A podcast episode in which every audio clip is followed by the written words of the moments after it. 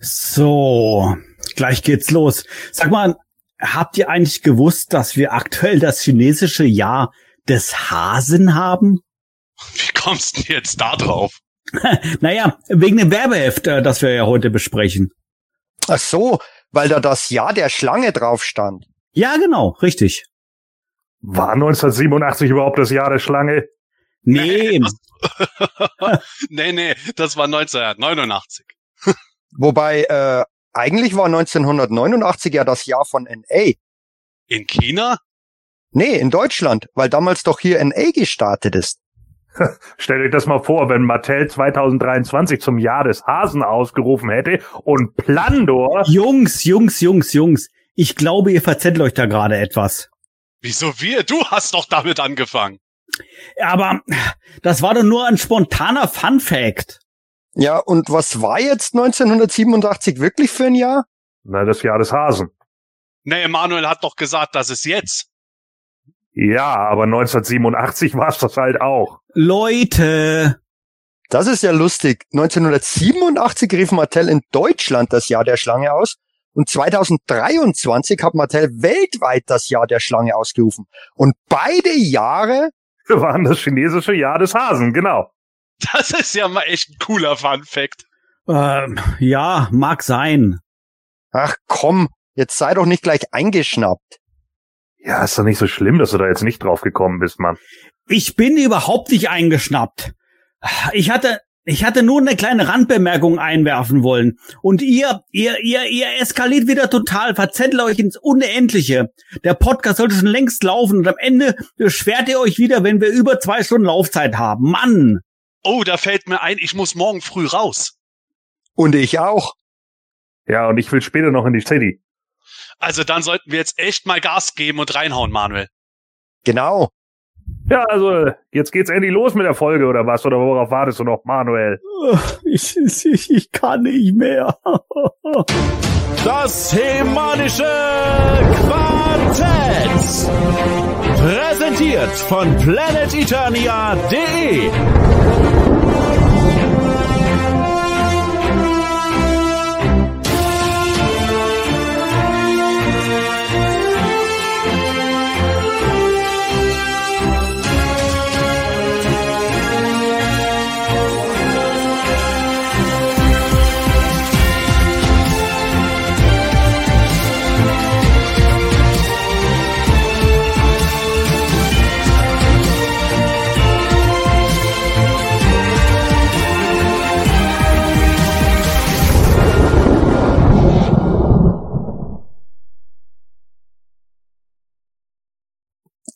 Heute ist mal wieder Zeit für ein Werbeheft. Nämlich das erste Werbeheft von 1987 mit der Einführung der Schlangenmenschen. Aber auch spannende News sind wieder mit dabei. Und damit herzlich willkommen zur Ausgabe 244 des Hemanischen Quartetts. Ja, mit mir, dem Sebastian. Mit Michael. Mit Gordon. Und natürlich mit mir, dem Manuel. Damit noch einmal herzlich willkommen. Schön, dass ihr alle wieder mit dabei seid. Ein herzliches Willkommen an unsere ganzen Zuschauer. Ich höre, ich höre gerade Quatsch. Ich sehe gerade, wir haben die 100 Zuschauer gerade schon bereits überschritten. Vielen herzlichen Dank und natürlich ein herzliches Willkommen an unsere ganzen Zuhörer, die uns im Nachgang natürlich äh, via MP3 als Podcast dann ja beim Joggen auf dem Klo in der Küche oder sonst wo dann lauschen. Schön, dass auch ihr mit dabei seid. Und natürlich ein herzliches Willkommen an meine drei Kollegen. Ich freue mich auf die kommenden zwei Stunden wieder schön mit euch abzunörden. Und der Michael hat es gerade schon vorweggenommen. Heute haben wir wieder einen schönen Nostalgietrip in die 80er Jahre. Haben wir oft, aber heute ist es ganz besonders natürlich wieder in Form eines Werbeheftes. Ja, an dieser Stelle vielen herzlichen Dank auch an alle, die uns jetzt gerade live zuschauen und einen Daumen nach oben geben, aber natürlich auch an alle, die uns vielleicht im Nachgang auch noch auf YouTube anschauen. Auch da freuen wir uns natürlich über einen Daumen nach oben. Sepp, letzte, äh, letzte Woche, also in der letzten Sendung gab es was Besonderes. Da waren wir tatsächlich nicht live. Heute sind wir wieder live. Heute sind wir wieder tatsächlich jetzt hier genau vor Ort Und heute werden wir natürlich auch wieder ein bisschen auf den Chat eingehen. Und äh, zum Thema Live, da äh, kommt mir äh, natürlich gleich ein Gedanke. Sepp, da kannst du vielleicht jetzt gleich mit einlenken. Denn wer uns gerne mal live sehen möchte, hat in Kürze, glaube ich, die Gelegenheit, oder Sepp? Ja, tatsächlich. Und zwar wird Planet Eternia einen Stand auf der Luxor Fantastic in Bensheim haben. Das ist im Mai, genauer genommen am 13. Mai.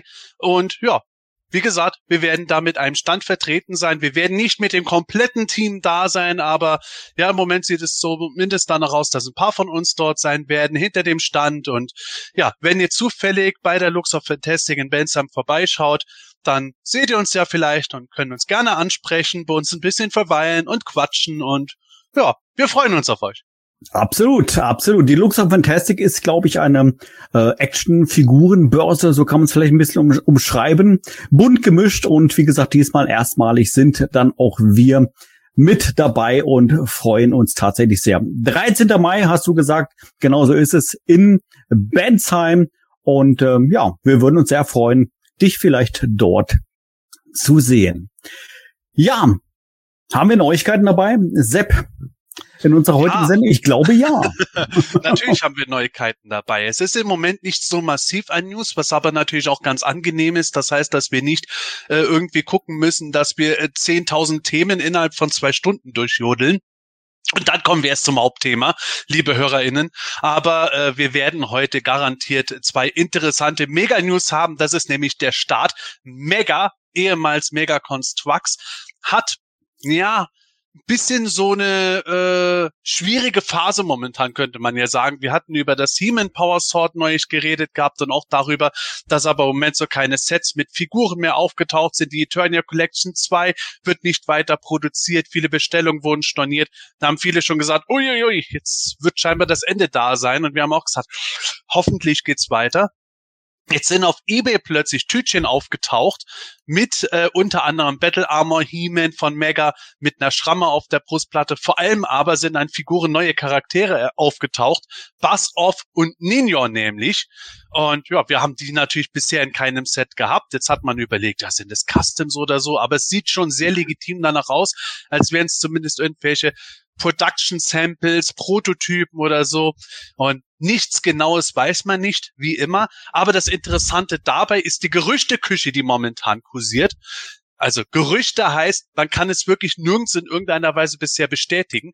Aber diese Gerüchte besagen, dass Buzz, äh, Buzz Off und Ninja Teil vom Central Tower, also dem Eternia Playset sein sollen, zusammen mit einem Attack Track Fahrzeug sollen die mit dem Central Tower erscheinen in der zweiten Hälfte diesen Jahres.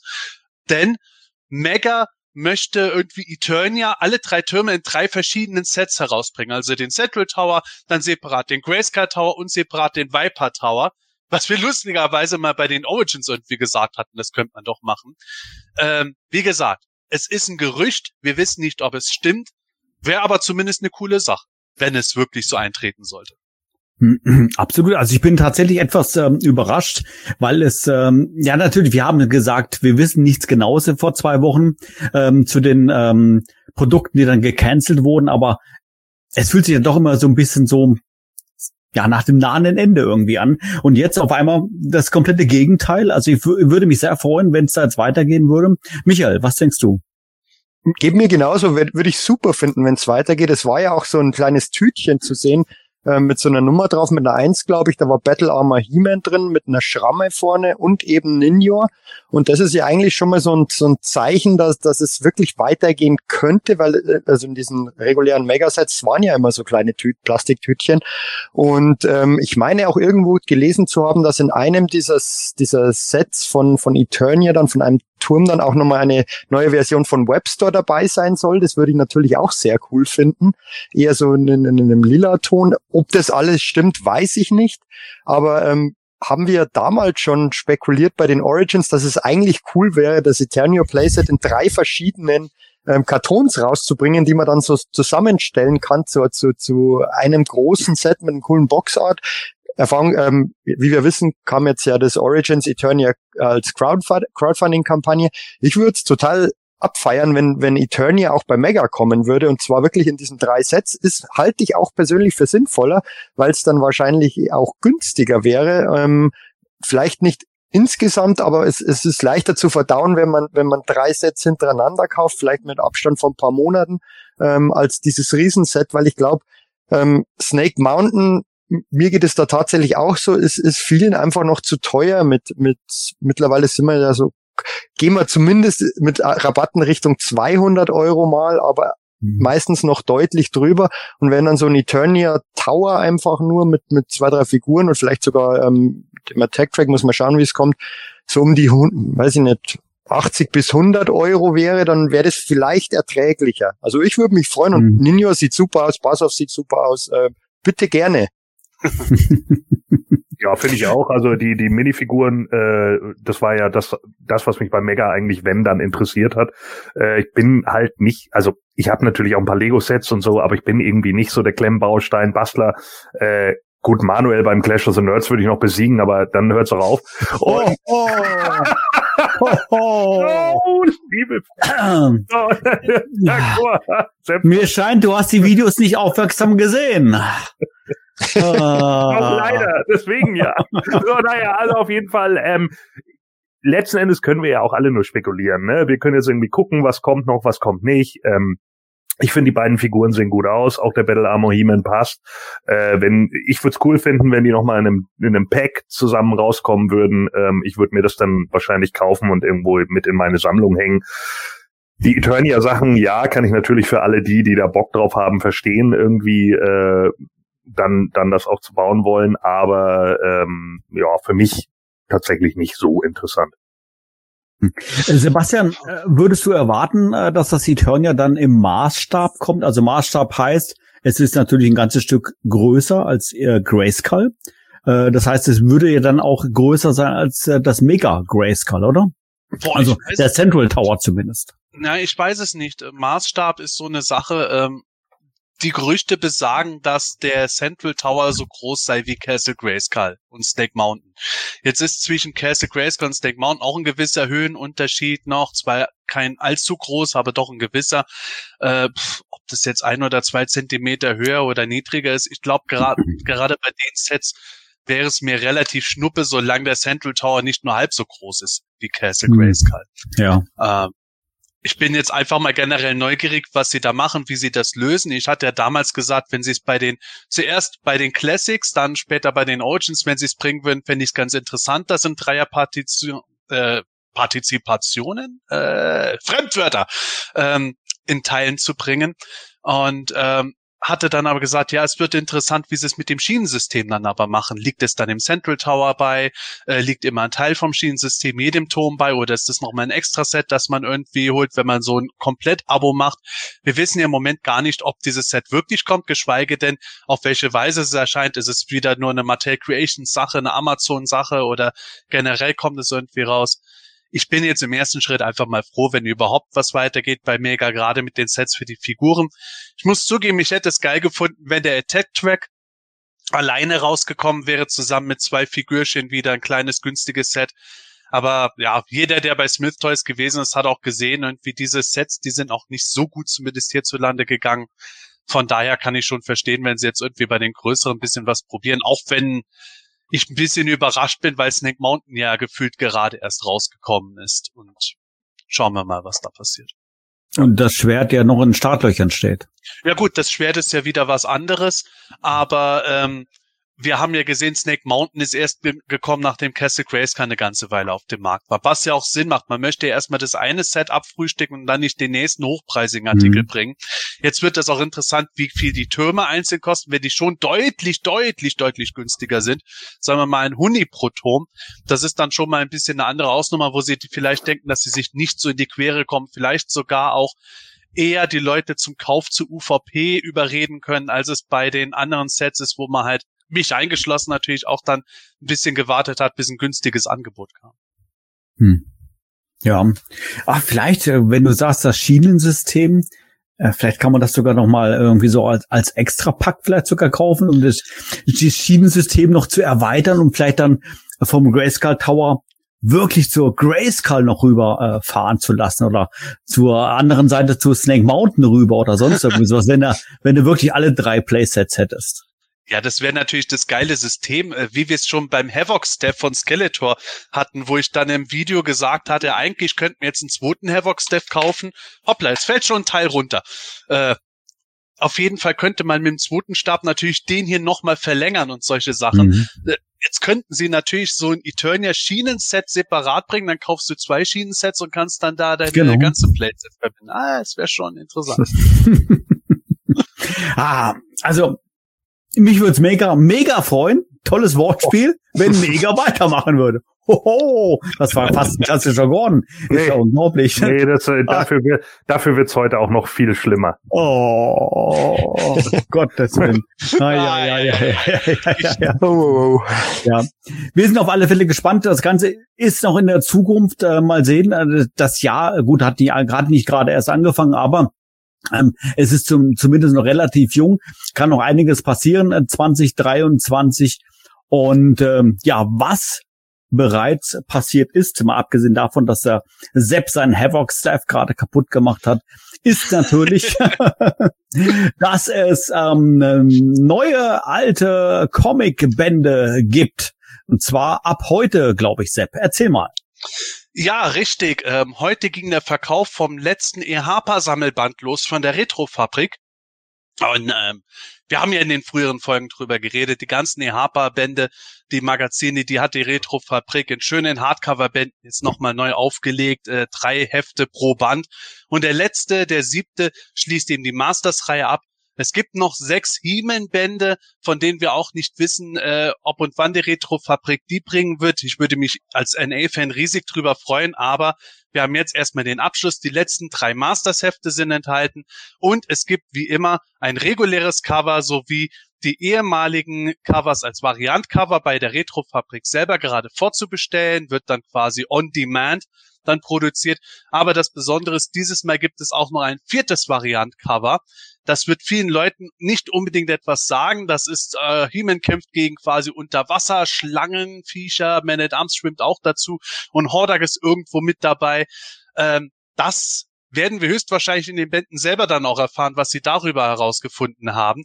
Der jetzige Stand, den ich zumindest habe, ist, dass davon ausgegangen wird, das wäre eine Harper-Cover gewesen, wenn es mit den Masters weitergegangen wäre, wurde dann aber letzten Endes nicht mehr benutzt, beziehungsweise wir haben es auf VHS-Kassetten noch gesehen gehabt, dieses Cover. Das jedenfalls ist das vierte Variant-Cover jetzt auch bei der Retro-Fabrik. Und ja, gibt es natürlich auch als Poster dazu insgesamt acht Poster dieses Mal. Und damit ist diese ziemlich coole Reihe dann abgeschlossen. Unglaublich, unglaublich. Ich erinnere mich noch an Gesprächen, wo wir grundsätzlich darüber philosophiert haben, ob die Retrofabrik EHP überhaupt rausbringen, nachdem sie Interpart gemacht haben. Und jetzt sind wir schon wieder am Ende angelangt. Jetzt bitte ja. natürlich äh, meine brennende Frage natürlich an euch. Welches Variant Cover habt ihr euch geholt, wenn ihr euch zwischen eins entscheidet und nicht gerade alle kauft, Gordon? Äh, nee, ich kaufe äh, tatsächlich nicht alle. Ähm, ich habe mich äh, noch nicht entschieden. Also das hier, was wir jetzt hier sehen, finde ich eigentlich ganz cool. Ähm, das, das gefällt mir ganz gut, weil ich die Hordak-Fratze gut finde. Äh, das hat tatsächlich hm. was. Es war doch auch ein Cover irgendwie dabei, das gar nicht verwendet wurde, ne? Das ist das hier. Das ist das ja. Genau, ja. genau. Äh, also das fand ich eigentlich gar nicht so schlecht. Äh, ja, gut, die die komische fleischfressende Pflanze da unter Wasser, ja, äh, das ist so ein das ist so ein Gegner, den man damals immer gerne genommen hat, weil der schnell und einfach zu zeichnen war. Ne? Das war auch immer in Cartoons, so von Hanna-Barbera und so war das immer so ein gern gesehener Gegner. Wenn du Birdman geguckt hast, dann kamen halt solche Pflanzen da so, dann, uh, Hilfe, die beißt mich. Ja, ich, ich habe mich tatsächlich, äh, ich habe mich tatsächlich noch nicht entschieden. Also ich muss, äh, ich muss mir das nochmal genauer angucken und dann, ich habe, glaube ich, bis jetzt immer, äh, eigentlich fast immer bis auf einmal äh, Variantcover genommen. Hm. Michael. Ähm, ich habe mich, also ich habe heute schon bestellt, ähm, einmal das Cover, das jetzt gerade gezeigt wird, aber allerdings ist das nicht für mich, sondern ich bestelle ähm, einem ja, Bekannten aus den USA immer die Variant-Cover, weil ähm, der ein Merchandise-Sammler ist und äh, die sammle ich jetzt und schicke ihm dann gebündelt rüber. Ähm, für den habe ich dieses Cover bestellt mit, mit Hordak drauf und so ähm, ähm, Tila, He-Man und Man at Arms in dem ähm, Traumstatus oder äh, hypnotisiert. Und ich persönlich für mich habe das Cover mit Extender bestellt. Ähm, gefällt Ja, mir gefällt mir richtig gut. Einfach Extender ähm, sie, sieht hier super aus, richtig mächtig dargestellt. Ähm, wie auch schon meiner Meinung nach im, im Mini-Comic war da auch so in, ähnlich zu sehen. Ähm, Finde ich einfach sehr, sehr gut gelungen. Ähm, wobei ich sagen muss, bei den E-Harper-Comics, da, da, da kann man meiner Meinung nach fast blind auswählen, weil, weil die meisten Com äh, Cover eigentlich gut gelungen sind. Und ähm, damit ist ja diese Serie dann abgeschlossen. Ich bin mal wirklich gespannt, was danach kommt von der Retrofabrik. Sie haben ja Volta angekündigt von Alfredo Alcala. Das haben sie ein bisschen zurückgestellt jetzt. Das soll rauskommen. Und ähm, wäre natürlich schön, wie der Sepp auch schon gesagt hat, wenn die NA-Comics noch kommen würden. würden. Und ja, im, im, gerade im Comic-Bereich ist ja doch noch einiges da, was man rausbringen könnte. Immer vorausgesetzt, die Lizenz ähm, kann erworben werden. Ähm, aber da wäre definitiv noch Potenzial da und ähm, ich gönn's auch voll ähm, dem Frank und dem Mustafa von der Retrofabrik, die zwei super nette Kerle sind, ähm, dass, dass sie jetzt dieses ähm, ja, Projekt abgeschlossen haben und es soll ja sogar noch einen großen Schuber geben, wo man die alle reinstecken kann. Da bin ich auch schon gespannt, was sie sich da überlegen. Ähm, wirklich eine schöne Sache. Absolut. Also mir ist es diesmal auch nicht äh, sonderlich leicht gefallen. Also ich gehe da bei mir wirklich auf die Nostalgie-Schiene. Ähm, ich habe in den 80er Jahren nicht jedes Ehepaar-Heft gehabt. Weiß ich nicht, habe ich irgendwie mal auch mal einen Monat da auch mal vergessen. Ähm, und von daher habe ich dann meistens immer das Variant-Cover gekauft, was ich auch definitiv dann auch zu Hause hatte. Äh, bei dem war es jetzt ein bisschen schwieriger, weil ich jetzt hier äh, mal abgesehen von den VHS-Cover alle drei hatte und alle drei mir natürlich irgendwie was bedeuten, aber ich wollte jetzt auch nicht drei ähm, drei äh, Variant äh, Cover dann hier auch kaufen und habe ich letztendlich dann hier für dieses äh, für diese Variante hier entschieden, ähm, wo äh, Man at Arms, He-Man und Tila in dieser Trance sind und Horda quasi im Hintergrund sind, weil es mir einfach von der Farbgebung her un unglaublich gut gefällt und äh, zeichnerisch, gut, zeichnerisch kann man sowieso nichts sagen. Das ist ja fantastisch. Absolut fantastisch ist das. Und ähm, ja, Sepp, ich bin mir, bei dir bin ich mir nicht so ganz sicher. Welche Wahl hast du denn getroffen? Ich wollte zuerst auch das Extender-Cover nehmen, weil ich das immer irgendwie ziemlich cool fand. Ist auch mal was Ungewöhnliches, He-Man gegen Extender und er schießt auch noch Laserstrahlen aus den Augen. Äh, ist aber auch eine äh, total interessante Geschichte. Im Übrigen mit einem Roboter-Repaint, der ideal bei den Origins wäre. Mal schauen, ob Mattel das spitz kriegt. ähm, äh, Xugor übrigens ist ein eigenständiger Charakter. Man müsste ihm nur ein Medaillon auf die Brust malen wird besser aussehen als das Herz beim zweiten Roboter. Aber ich ver, äh, verspreche mich schon wieder. Ähm, das Extender-Cover war eigentlich mein Favorit von Anfang an. Aber nachdem sie jetzt diese vier Variant-Cover rausgebracht haben, ich muss sagen, das erste Cover mit Heeman und Skeletor beim, ich glaube, beim Onyx-Stein, äh, das hatte mir auch schon extrem gut gefallen.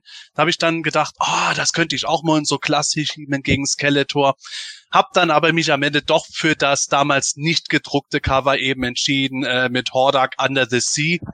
Ähm, das ist einfach was, wo ich gedacht habe, ach, das ist was Besonderes, das hole ich jetzt dann einfach hinzu. Ich habe ja die alten Ehapa-Magazine alle bei mir und dachte, das ist dann eine ganz nette Geschichte. Ähm, ich bin ja voll, generell von den regulären Covern oft jetzt nicht so angetan gewesen, in diesem Fall auch wieder nicht. Und dann dachte ich, ja, dann holst du jetzt mal das eine, das es nicht in irgendeiner 80er-Version gibt. Das sieht doch auch mal schön im Regal aus. Ja, Ah, Michael hat mich jetzt gerade überzeugt. Ich habe mir jetzt gerade das äh, Band bestellt mit dem Extender. Na Während- also, Während du in einer Live-Sendung bist. Ja, natürlich. Ihr habt was doch geredet. Oh Mann, oh Mann, oh Mann, oh Mann.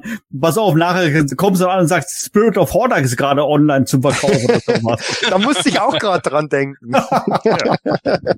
Oh Übrigen, Mann, oh Mann, oh ähm, Mann. Noch eine Sache, was Michael ja erwähnt hatte, dass auch noch ein Schuber kommen soll. Es ist ja auch, dass äh, sie wohl eine neue Auflage vom Interpart-Sammelband machen wollen. Wenn der mit dem neuen Cover kommt, bin ich ja auch voll dabei. Und ähm, ich habe vorhin noch gesagt gehabt, ich bin bei den Harper-Sammelbänden kein großer Fan der regulären Cover gewesen. Natürlich mit Ausnahme der Simon-Cover, Simon Soltau und Simon Eckert, großartige Arbeit.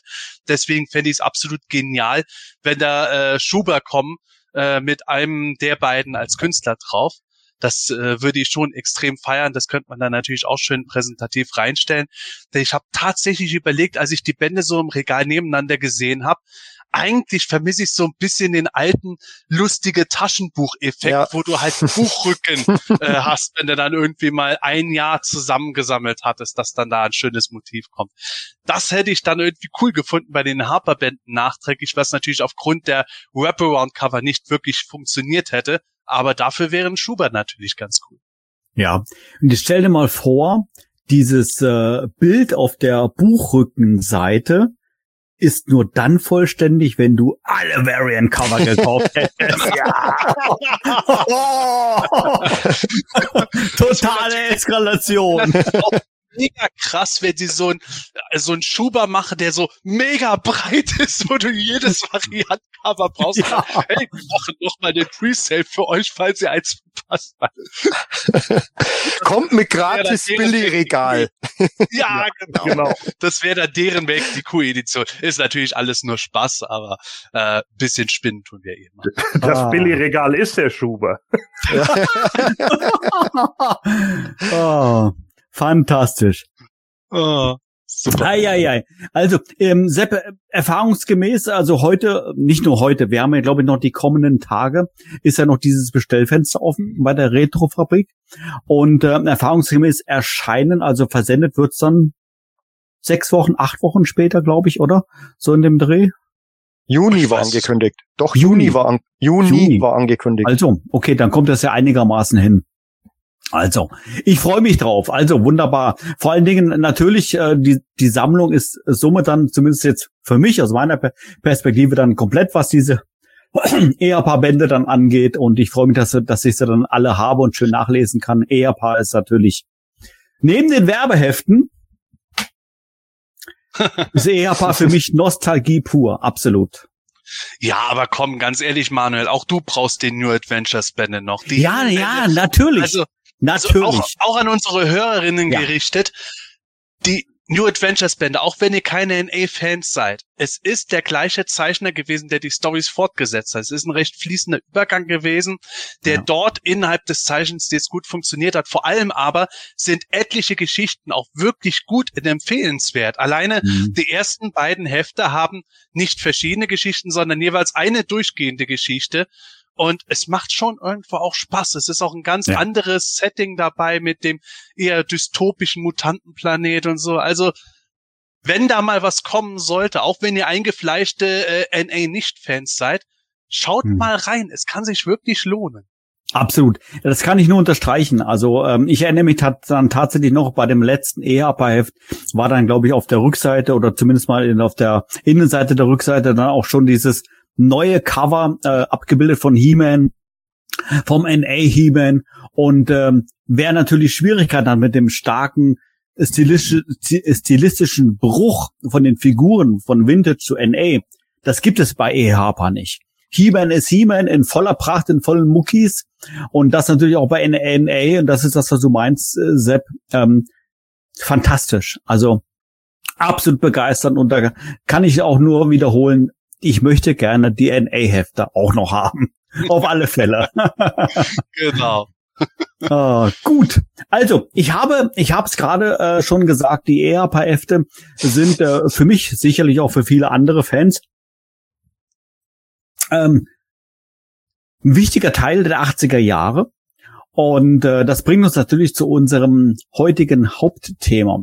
Denn nicht nur die EHPA-Hefte, und so weiter und so fort waren wirkliche wichtige Ankerpunkte in den 80ern im Bereich von Motu, sondern natürlich auch unsere geliebten Werbehefte.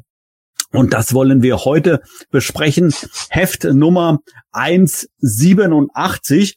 Und bevor wir jetzt da mal in das Thema einsteigen, ich habe natürlich schon eine kleine Folie vorbereitet. Da kann der Sepp vielleicht noch mal ein, zwei Sachen zu sagen, wie der aktuelle Stand jetzt gerade im DRQ ist. Ja, jetzt ist der Sepp sprachlos, dann springe ich wieder ein. ja, ich war jetzt gerade ein bisschen über die Nummern erstaunt, die du gerade eingeblendet hast, weil ich dann irgendwie im Kopf so, äh, 224, das ist doch von 1985 gewesen. Ich war im Jahr 2022. nein, nein, natürlich Ja, also- die DRQ-Nummer. Also ich war jetzt komplett raus irgendwie bei dem Ganzen. Aber liebe Hörer und Hörerinnen, wir haben ähm, die bisherigen Werbehefte in den Folgen besprochen.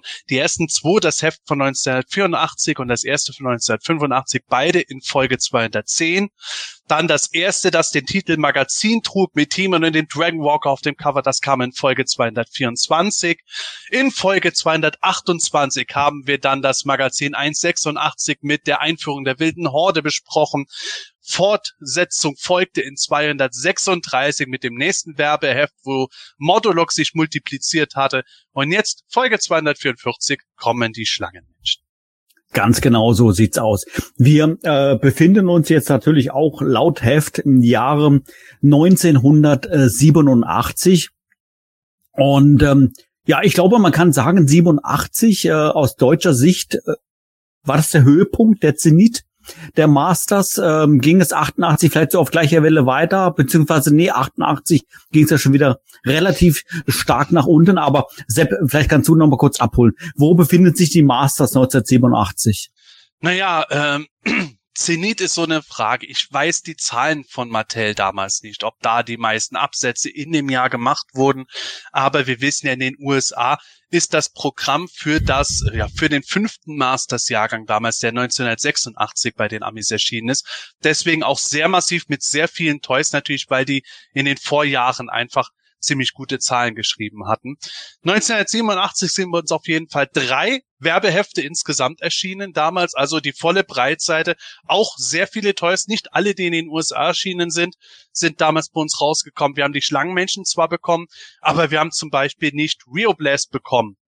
Wir haben auch ähm, nicht bekommen gehabt den äh, Terrorclaw Skeleton Flying Fist Team, zumindest offiziell in Deutschland. In Österreich, glaube ich, sind die erschienen. Aber ähm, ja, von dem her, was hier dargelegt wurde, ist es die volle Breitseite. Ich war damals sechs Jahre alt. Ich war voll mittendrin. Deswegen ist es für mich auch die Hochzeit gewesen.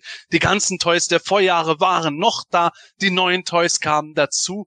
Das habe ich halt absolut gefeiert. Also äh, sechs war ich nicht. Wir wissen, ich bin äh, ich bin etwas älter. ähm, ich war schon elf ähm, tatsächlich, wo das Heft rausgekommen ist und ähm, äh, vor der Sendung ähm, haben Michael und ich da schon ein bisschen drüber gesprochen gehabt und für mich war das dann schon, sag mal, mit der Höhepunkt meiner meiner Sammlerei. Kann, wo, wo, was ich daran auch festmachen kann, ist, dass ich von äh, diesem äh, Werbeheft hier und auch von dem folgenden äh, Werbeheft, was wir in einer der kommenden DHQ-Folgen besprechen, mehrere Hefte habe. Die habe ich mir mehrere damals geholt im Laden. Ähm, äh, tatsächlich, ähm, ja, so viel, dass die Verkäuferin äh, mich blöd angeguckt hat. Oh, Pup, brauchst du die denn alle? Na, ich sage, natürlich, wir wollen im DRQ drüber sprechen in 30 Jahren. Äh, von daher muss ich doch die Hefte mitnehmen. Naja, ganz so war es nicht, aber so ähnlich. Und ähm, von daher, klar, Masters-Fan ist man irgendwie dann immer geblieben. geblieben. Aber ähm, auch wenn wir, wenn, wenn man natürlich bei uns im, auf Planetonia mal ins Lexikon reinschaut, herzliche Einladung. Wir haben ein mega geiles Lexikon auf PE. Äh, da kann man ähm, mit ein, zwei Klicks sofort rauslesen, in welchem Jahr wie viele Figuren und Fahrzeuge und so weiter erschienen sind. Und das ging quasi von Jahr zu Jahr, wurde das immer mehr bis 1987 und dann, äh, wie gesagt, deshalb war meine Aussage mit Zenit so ein bisschen, äh, blieb das so äh, einigermaßen auf dem Level und ging dann irgendwann natürlich dann rapide ähm, nach unten. Ich glaube, äh, Sepp, korrigiere mich, wenn ich falsch liege, in den USA war 87 aber quasi schon beschlossen, dass He-Man stirbt. Ja, ähm, das sind jetzt zwei Dinge, die ich dabei ansprechen muss. Was du gesagt hast, es ging rapide nach unten, kann man in Deutschland gar nicht so genau sagen. Aber ja, in den USA sind 1987 eigentlich die letzten Toys herausgekommen, die schon deutlich abgespeckter waren. Ihr wisst es mit Sicherheit. Neben der Zauberin Snakeface und Screeze gab es daneben auch Clem Champ, König Randor Nino, die wieder mehr Recycling betrieben haben. Es sind Sachen dann eingestellt worden. Die Laserfiguren kamen ja darauf nur noch in Europa heraus. In Italien und Spanien, genau. Und ähm, bei uns war es aber wieder ein bisschen anders und äh, viele Leute sagen ja heute eben, wo wir gerade eben über die Harper Comics geredet hatten, das New Adventures Moto gekillt hat. Ist definitiv nicht so gewesen, kam in den USA deutlich nach dem beschlossenen Ende von Motu. Bei uns gab es nur eben, weil wir später dran waren als die Amis, einen sehr, sehr nahtlosen Übergang. Natürlich auch, weil es keine neuen Masters Toys aus den USA gab. Also hat man die neue New Adventures Schiene sofort nahtlos 1989 bei uns herangezogen und fortgeführt. Und äh, ich glaube, bei uns hierzulande hätte die Masters durchaus noch ein bis zwei Jahre mindestens ordentlich laufen können. Ich glaube auch nicht, dass bei uns die Absatzzahlen von den Masters eingebrochen sind. Ihr wisst es auch mit Sicherheit 1988 kam der Cartoon erst bei uns im Fernsehen und solche Geschichten. Also höchstwahrscheinlich haben wir ein paar Moto-Jahre weniger bekommen, als bei uns möglich gewesen wäre, dadurch, dass es halt bei den Amis so schnell in die Binsen gegangen ist, dass sie sich was anders überlegt haben. Aber, ja. aber, aber Man Manuel, jetzt gib doch zu, ähm, ähm, du hast damals wahrscheinlich dann sicher vier, fünf Hefte in der Tageszeitung in den Kleinanzeigen für zehn Mark verkauft. Der nein, nein, nein, nein, nicht für, nicht für 10 Mark, für 20.000, weil ich habe auch nicht krachen lassen. Ey. Im Hübsch. Ich suche. Ja. Die Such- und die Suchanzeigen, ja, großartig. Oh Mann, oh Mann, oh Mann, oh Mann, oh Mann. Den oh rechten Arm von Montana. Ja, ah, ich weiß auch nicht. Also ich war da vielleicht ähm, meines Alters nicht so ganz entsprechend schon ein bisschen weitsichtig weil ich mir tatsächlich schon gedacht habe, oh, das muss ich alles aufheben, das ganze Zeug. Ich habe ja heute noch ähm, eigentlich alles aus meiner Kindheit und ähm, man könnte fast meinen, ähm, ich habe es geahnt mit Penny Titonia, dass wir die dann irgendwann hier hocken und das ganze Zeug noch irgendwann brauche. Stell dir mal vor, du wärst damals schon Mock-Sammler gewesen. Ach, hör doch auf. Hör Hättest du jetzt lauter Case-freshe Mocks daheim. Mann, oh Mann, oh Mann, oh Mann, oh Mann. Gut, also, aber vielleicht lass uns doch mal irgendwann mal, mal wieder eine Folge machen, eine DAQ-Folge machen, wo wir wirklich mal so aus, nochmal als Kindheitserinnerungen ein bisschen sprechen. Vielleicht haben wir wieder mittlerweile noch ein paar Fotos gefunden, jeder von uns irgendwie aus der dachte, Kindheit. Vielleicht haben wir ein paar neue Kindheitserinnerungen in den letzten Wochen. also neu, neu im Hirn vielleicht. Aber gut, jetzt wollen wir über das Werbeheft ähm, sprechen. Und äh, ja, lass uns mal beginnen natürlich mit äh, dem Cover und dann vielleicht mag der ein oder andere dann gleich schon mal so vielleicht so besondere Erinnerungen zu dem Werbeheft äh, sagen. Gott, fang du mal an. Ja, äh, tatsächlich muss ich sagen, also ich hatte das äh, Werbeheft damals, das weiß ich, ähm, aber es ist eins der Werbehefte, an das ich am wenigsten Erinnerungen tatsächlich habe.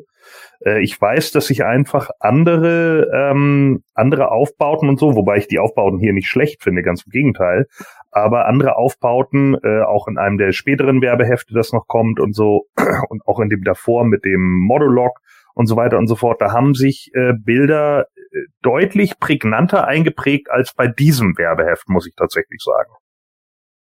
Geht mir, geht mir tatsächlich ganz genauso. Manuel, wir haben ja, wie der Manuel gerade schon angesprochen hat, kurz vor der Aufnahme schon gesprochen. Ähm, ich bin mir auch relativ sicher, dass ich dieses Heft hatte, aber die Erinnerungen sind jetzt auch nicht so so ähm, präsent wie ähm, zum Beispiel bei bei mir hat sich einfach dies, dieses diese Szene mit Modulog ähm, mit den vielen Modulogs und dem Basher Soros einfach absolut ins Hirn eingebrannt. Und das ist so, das ist so mein Lieblingswerbeheft. Ähm, ich mag das auch. Ich finde auch das Cover gut gelungen, gerade weil die Schlangen da wirklich schön in Szene gesetzt sind. Ähm, ist ein bisschen absurd. Ähm, aus, aus jetziger Sicht, damals ist mir das mit Sicherheit nicht aufgefallen, wie, wie Tang Lasher seine, seine Libellenarmbrust hält. Ähm, da, da ist der Arm nach oben gestreckt und, und die dann ist dann von vorne einfach irgendwie draufgesteckt. Das sind immer, finde ich, so, so, so, so lustige Details, aber ähm, die sehen einfach cool aus und, und auch von der von der Geschichte her mit Cobra Khan, dass der, dass der dann beteiligt ist, kommen wir ja dra gleich drauf dazu ja.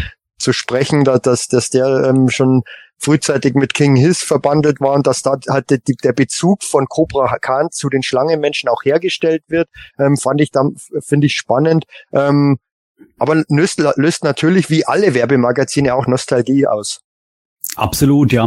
Also ich habe es ja gerade schon gesagt, ich bin mir natürlich sehr sicher, ich habe die Hefte als Kind gehabt, ich habe die ja nach wie vor heute noch da. Aber ich habe sogar äh, einen Beweis dazu, da, dafür gefunden, dass das mein Heft ist aus den 80er Jahren. Und zwar äh, der Spielwarenladen, ähm, wo ich damals meine Masters Toys gekauft habe in dem in meinem Heimatort. Ähm, der hieß oder heißt, ich weiß gar nicht, ob es den immer noch gibt, Schwager. Wie der Schwager. Äh, so hieß auch der Laden. Und ich habe entdeckt, dass ich auf meinem Exemplar auf der Rückseite tatsächlich Schwager draufgeschrieben habe. Per Kuli, wo ich es her habe. ah, ein Frevel natürlich, ähm, aus heutiger Sicht. Aber ja, so war so war es natürlich. Sepp. Gib doch zu, dass dein Schwager dir das geschenkt hat. ja. Nee, das Nein. war Manuel, Manuels Frau, die ihm beim ersten Kind was mitteilen wollte und das N vergessen hat.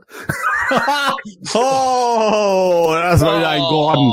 Meine Güte. Sepp, bitte übernehmen Sie. Quick Escalation. Ähm, bei meinem Heft steht tatsächlich nichts drauf, ist aber auch nicht das äh, aus meiner Kindheit. Ähm, bei uns stand tatsächlich meistens bei den Heften, die ich damals hatte, die Ecke drauf. Ich glaube, ich habe es schon ein paar Mal erwähnt. Ein für mich immer noch legendärer Spielzeugladen in Bitburg, den es leider schon lange, lange Zeit nicht gibt. Sehr schade, äh, sehr schöne Location damals gewesen, sehr gut platziert auch. Naja, wie es halt so ist, die Innenstädte sterben aus, so auch in Bitburg. Aber ähm, was das Cover betrifft, das Cover ist für mich noch mit das ikonischste an diesem Heft. Ich gebe euch irgendwo recht, es sind viele Szenen drin, die ich eigentlich gelungen finde, die sich mir aber nicht so intensiv hineingebrannt haben. Auch weil ich ein bisschen das Gefühl habe, als wäre möglicherweise ein anderer äh, Mensch bei diesen äh, Fotos dieses Mal beschäftigt gewesen als bei den Vorgängerheften. Ich vermisse zwar auf dem Cover oben ein bisschen diese äh, Farbstreifen, die sie bei den Vorgängerheften hatten, aber ansonsten finde ich das schon eine sehr coole Kulisse. Wir haben natürlich hinten einen gemalten Hintergrund, aber halt diese, ja, bisschen so grüne Schlangengrotte, würde ich mal sagen. So sieht es ein bisschen aus, wie die Schlangenmenschen hinter Hiemen hervorkommen. Das gefällt mir schon irgendwo ziemlich gut. Und ich finde, das ist wirklich doch ein sehr ikonisches Motiv, deutlich ikonischer als äh, manche von den äh, später kommenden Magazinen dann hatten. Und ähm, für mich ist dabei äh, aber als Kind kurioserweise immer so dieser Punkt interessant gewesen, dass He-Man ein anderes Schwert dort hat. Er hat ja dort Skeletors Schwerthälfte quasi bekommen. Das ist ja bei späteren Produktionen von He-Man auch gemacht worden, dass äh, die einstige Skeletor Schwerthälfte dann auch bei He-Man in Grau produziert wurde wodurch ich dann erst irgendwie mit diesen ganzen äh, Schwerthälften, die zusammenfügbar waren, überhaupt in Berührung gekommen bin damals. Du hast es gerade schon äh, gesagt, das wollte ich dir eigentlich gerade als Frage stellen, aber vielleicht magst du da noch mal ein, zwei Sätze mehr zu sagen. Ähm, du hast natürlich auch beruflich mit äh, Layout zu tun und Grafiken zu tun und so weiter und so fort.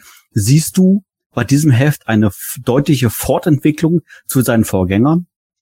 Ja, ähm, Fortentwicklung insofern, ich habe es ja gerade schon gesagt, ich würde, wenn ich es nicht äh, wenn mich keiner korrigieren würde, behaupten, dass ein anderer Fotograf und möglicherweise auch andere äh, Hersteller bei diesem Heft äh, die Dioramen gemacht haben könnten. Gut, die Dioramen, das könnte immer noch dieselbe Person gewesen sein, die sich dort tatsächlich weiterentwickelt hat, denn ich habe so das Gefühl, dass die Dioramen hier aufwendiger werden. Es wird mehr eingebaut an Elementen, es wird mehr Farbe hineingebracht. Das Feuer war noch immer deutlich martialischer. Ich habe schon immer gesagt, auch in den 86er Heften hat man eine Fortführung gesehen, eine Fortentwicklung. Und äh, ab 87 ist so der Punkt, an dem ich sage, da wird es teilweise langsam bisschen schwierig, je nach Motiv, wo ich dann das Gefühl habe, der Hintergrund tritt schon fast zu sehr in den Vordergrund gegenüber den Figuren, weil natürlich die Kulisse immer die Artikel eigentlich unterstützen soll. Und klar, wenn du halt ganz verschiedene Landschaften machst und die werden dann irgendwie bunt, dann ist es auch immer so eine Sache, aber du musst es halt ausgewogen machen. Und man sieht es ja an dem Cover, das ist schon im Vergleich zu den vorhergehenden sehr bunt auch im Hintergrund geworden. Ja. Lasst uns doch mal äh, das Heft aufschlagen. Gehen wir mal äh, zur Seite eins. Michael, sag mal ein bisschen was dazu. Ähm, ja, wieder ähm, sehr schön gestaltet. Castle Grayskull im Hintergrund, davor Soa, Prince Adam, Tila, Man at Arms und ähm, eben Battlecat. Und äh, wird in die Gesch Geschichte eingeführt, äh, dass Soa heranfliegt, ähm, in quasi die, die, die Tierform der, der Zauberin und ähm, große Gefahr für Hemen äh, verkündet.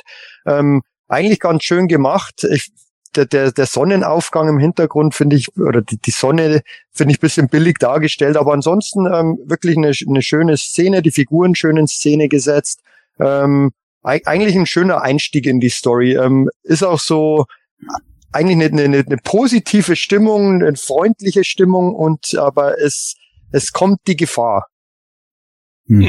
Grund, aber grundsätzlich, äh, Gordon, das Werbeheft bleibt äh, seinem Stil treu. Das heißt, wir haben jetzt hier wieder die Produkte, die vorgestellt werden. Wir haben eine Geschichte, die erzählt werden, oder äh, eine, eine Geschichte, die erzählt wird mit äh, ein paar Begleitelementen, wo wir, glaube ich, nachher noch zu kommen. Werbung und Orkos Trickkiste und so weiter, oder?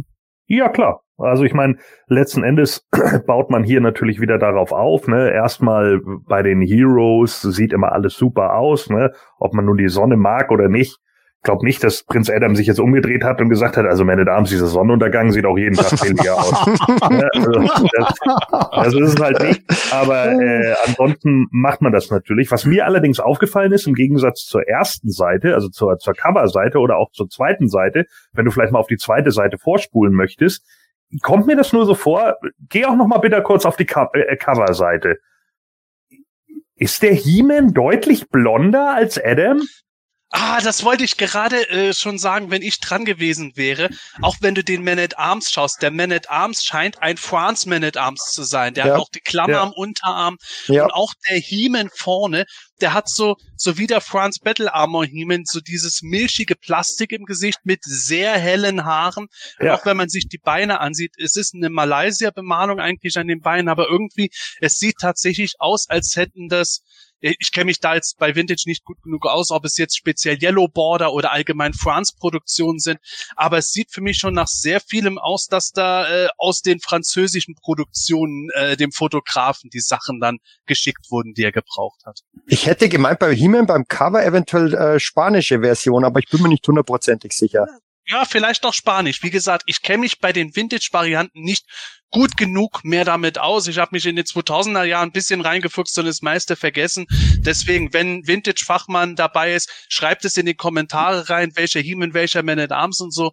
Wäre eine super Sache. Aber es sind definitiv, äh, würde ich mal sagen, grob europäische Produktionen. Ja, ja, es fiel nur auf, weil ich, äh, ich habe am Anfang die ganze Zeit gedacht, Mensch, ist der jetzt auf dem Cover nur so belichtet? Aber wenn man dann durchs ganze, wenn man jetzt durchs ganze Heft blättert, dann sieht man halt schon, dass die Haare schon sehr auffällig gelb sind. Ja, Wahrscheinlich war es so, dass sich der, dass sich der, der Geschichtenschreiber oder der, der, der Fotograf gedacht hat, das gibt's ja nicht, das, ähm, das erkennt man doch, dass der Prince Adam und He-Man ähnlich aussehen, da muss man doch was machen. Und dann ja. haben sie äh, die Haare verändert ein bisschen. Du, mein, äh, du meinst, glaube ich, den, den He-Man Promotion, äh, promotional, ne? Der hatte genau. Ganz, ganz gelbe Haare. Genau, ne? ja. den habe ich gemeint. Ja was ich äh, dabei wieder finde, ist, ähm, also irgendwie auf der ersten Doppelseite diese Kulisse, die gefällt mir irgendwie nicht so richtig.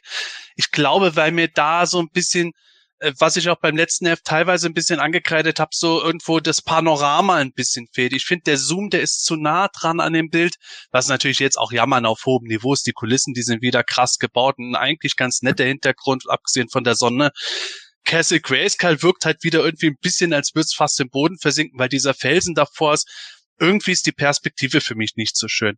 Da fand ich die zweite Doppelseite eigentlich besser, auch wenn die ein bisschen kurios ist. Ich habe lange gebraucht, um zu verstehen, dass Man at Arms dort jetzt vor dem Bildschirm steht, ja. wie auch was auch immer das genau ist. Man sieht schon Drehknöpfe und irgendwie eine Uhrenanzeige ganz rechts.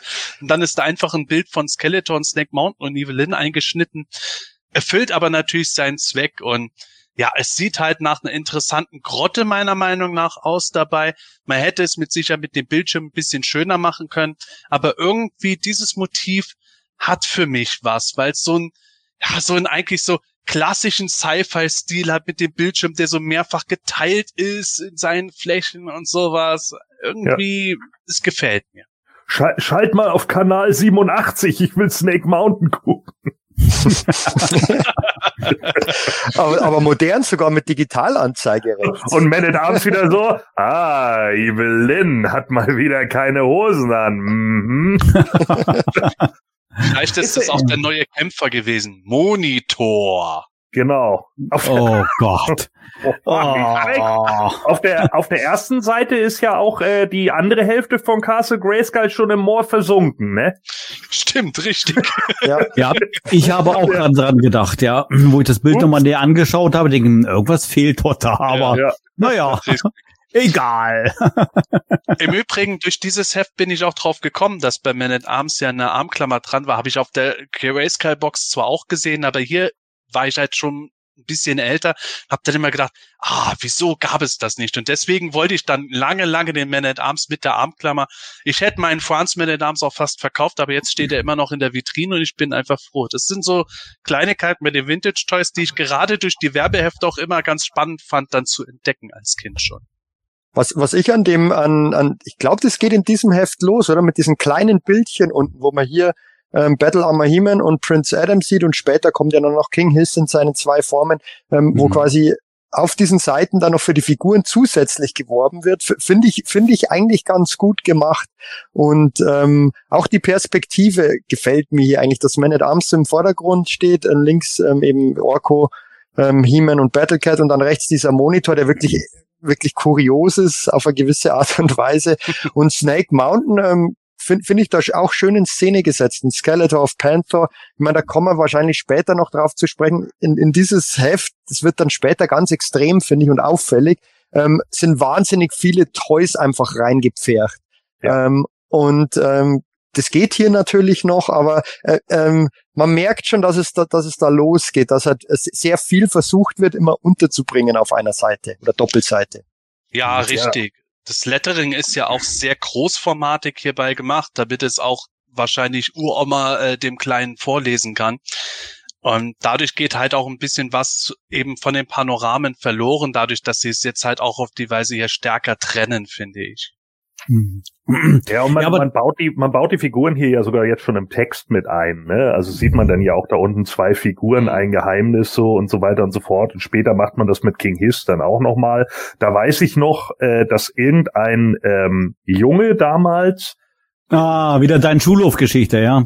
Ja, nee, nee, war, glaube ich, noch, war, vom Schulhof. Müsste, müsste noch Kindergarten gewesen sein. Ah, nein, ist das gleiche.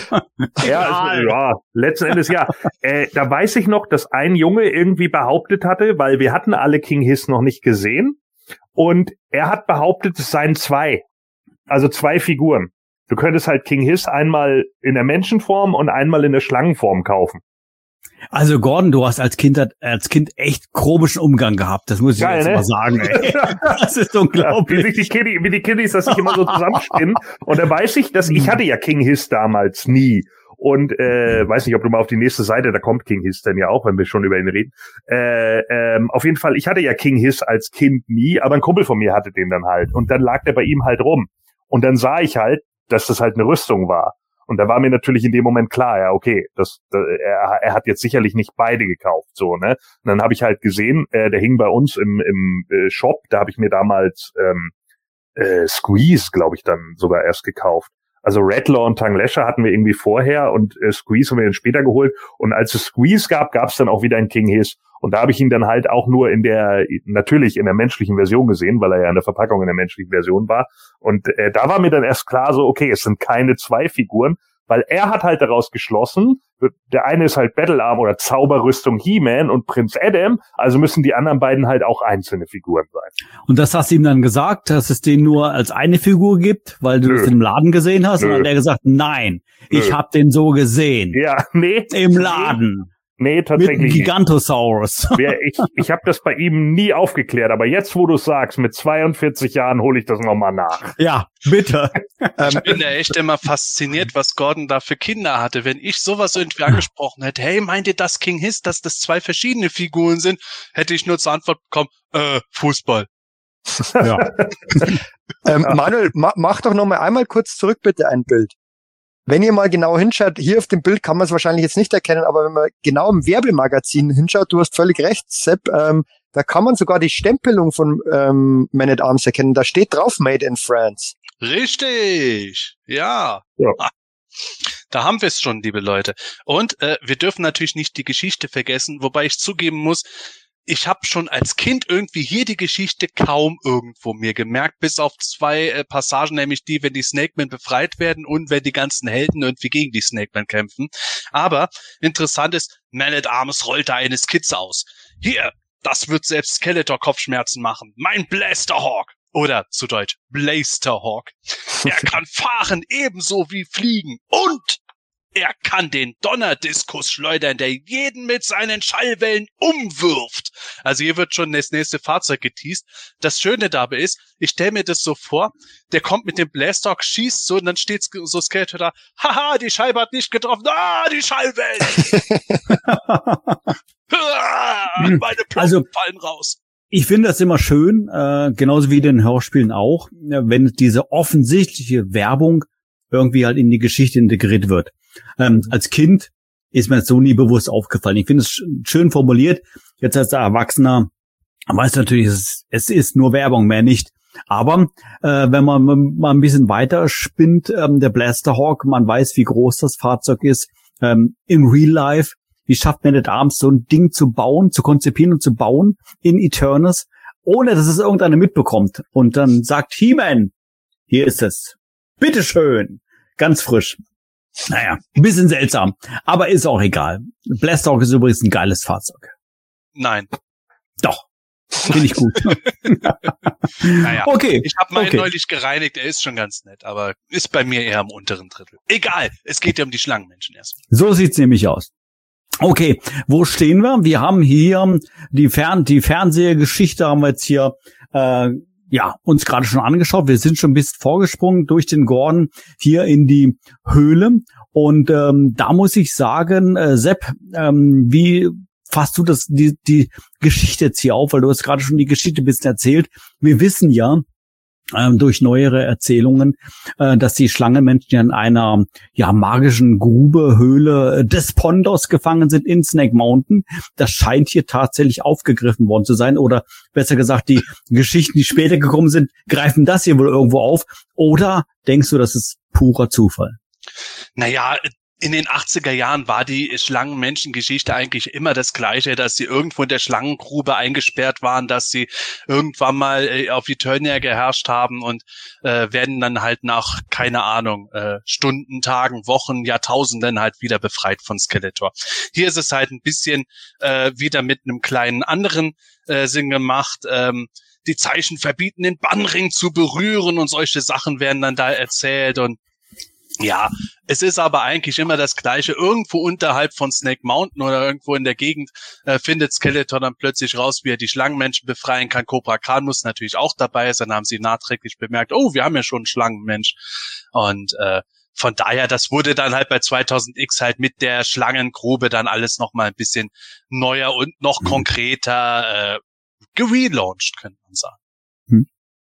Wobei das hier, ähm, das ist eins meiner Lieblingsbilder aus, aus diesem Magazin, weil das einfach, finde ich, wahnsinnig atmosphärisch ist mhm. mit, mit diesem, ja, so, so nebelartig ähm, und dann, dann kommen die, King, kommt King Hiss mit Rattler und Tang Lasher hervor aus dieser Grube ähm, durch den Bannring eben und Cobra Khan bei Skeletor. Ich mochte ja Cobra Khan eh immer total gern. Und ähm, dann die Schlangenmenschen fand ich auch immer sehr, sehr cool. Und die finde ich werden hier wirklich ähm, toll positioniert und ähm, da, da will man am liebsten die sofort haben und losspielen mit denen, finde ich. Ähm, und ähm, hm. einfach, einfach toll gelungen, dieses Bild. Ja. ja, zumal mit der ganzen Felsenkulisse auch. Sie erzählen ja in das Felsenlabyrinth und das ne, unter Burg Drachenstein haben sie sich gewagt. Das kommt dann natürlich auch gut rüber. Und äh, okay, man merkt da halt irgendwo, finde ich, auch wieder oder merken, ich spekuliere ja, dass es ein anderer Fotograf war, der irgendwie die Figuren manchmal nicht so ganz schön platziert. Irgendwie Redlock guckt da irgendwo ins Leere und so, äh, wo bin ich denn hier gelandet? Nach dem Motto ist gerade erst aufgewacht. King Hiss guckt auch irgendwo anders hin. Und Skeleton, Tanglescher bereiten sich gerade irgendwie vor, äh, wie, wie Dutch und Carl Weathers in Predator irgendwie gleich den Muscle-Vergleich beim High Five zu machen oder sowas. Ähm, ich finde es immer ein bisschen kurios aus heutiger Sicht, aber ja, Michael, ich äh, stimme auch zu. Das ist für mich so ein Bild, das mich auch heute noch sehr stark triggert. Auch in Kombination mit der nächsten Doppelseite, wo ja dann alle Schlangenmenschen zum ersten Mal direkt ihre Action-Features äh, präsentieren können. Ja. Finde ich auch super. Und da auch wieder dieses eben, die, diese Werbung unten in diesem kleinen Kästchen. King Hiss hat zwei Gesichter. Und ähm, dann sieht man auch King Hiss, wie er seine, seine, seine menschliche Haut abgestreift hat. Und das finde ich wird auch super beschrieben in der Geschichte. Ähm, dass Skeletor ihm die Hand geben will, dann zog er King Hiss die Haut samt ähm, die, ähm, die Haut vom Körper, darunter wimmelte ein Gewirr von Schlangen. Und wenn man sich das wirklich so vorstellt, auch äh, als Kindesaugen, und, und Schlangen sind ja, also ich mochte Schlangen irgendwie noch nie so gerne und, und das sind schon immer ein bisschen furchteinflößend, wenn man sich dann so, ein, so eine Gestalt vorstellt, ähm, die, wo es von Schlangen nur so wimmelt. Ich meine, wenn man King Hiss dann diesen Schlangenkörper ansieht, dann wirkt er weniger beeindruckend, aber, aber die Vorstellung dazu, ähm, die, die finde ich ist schon gut präsentiert hier.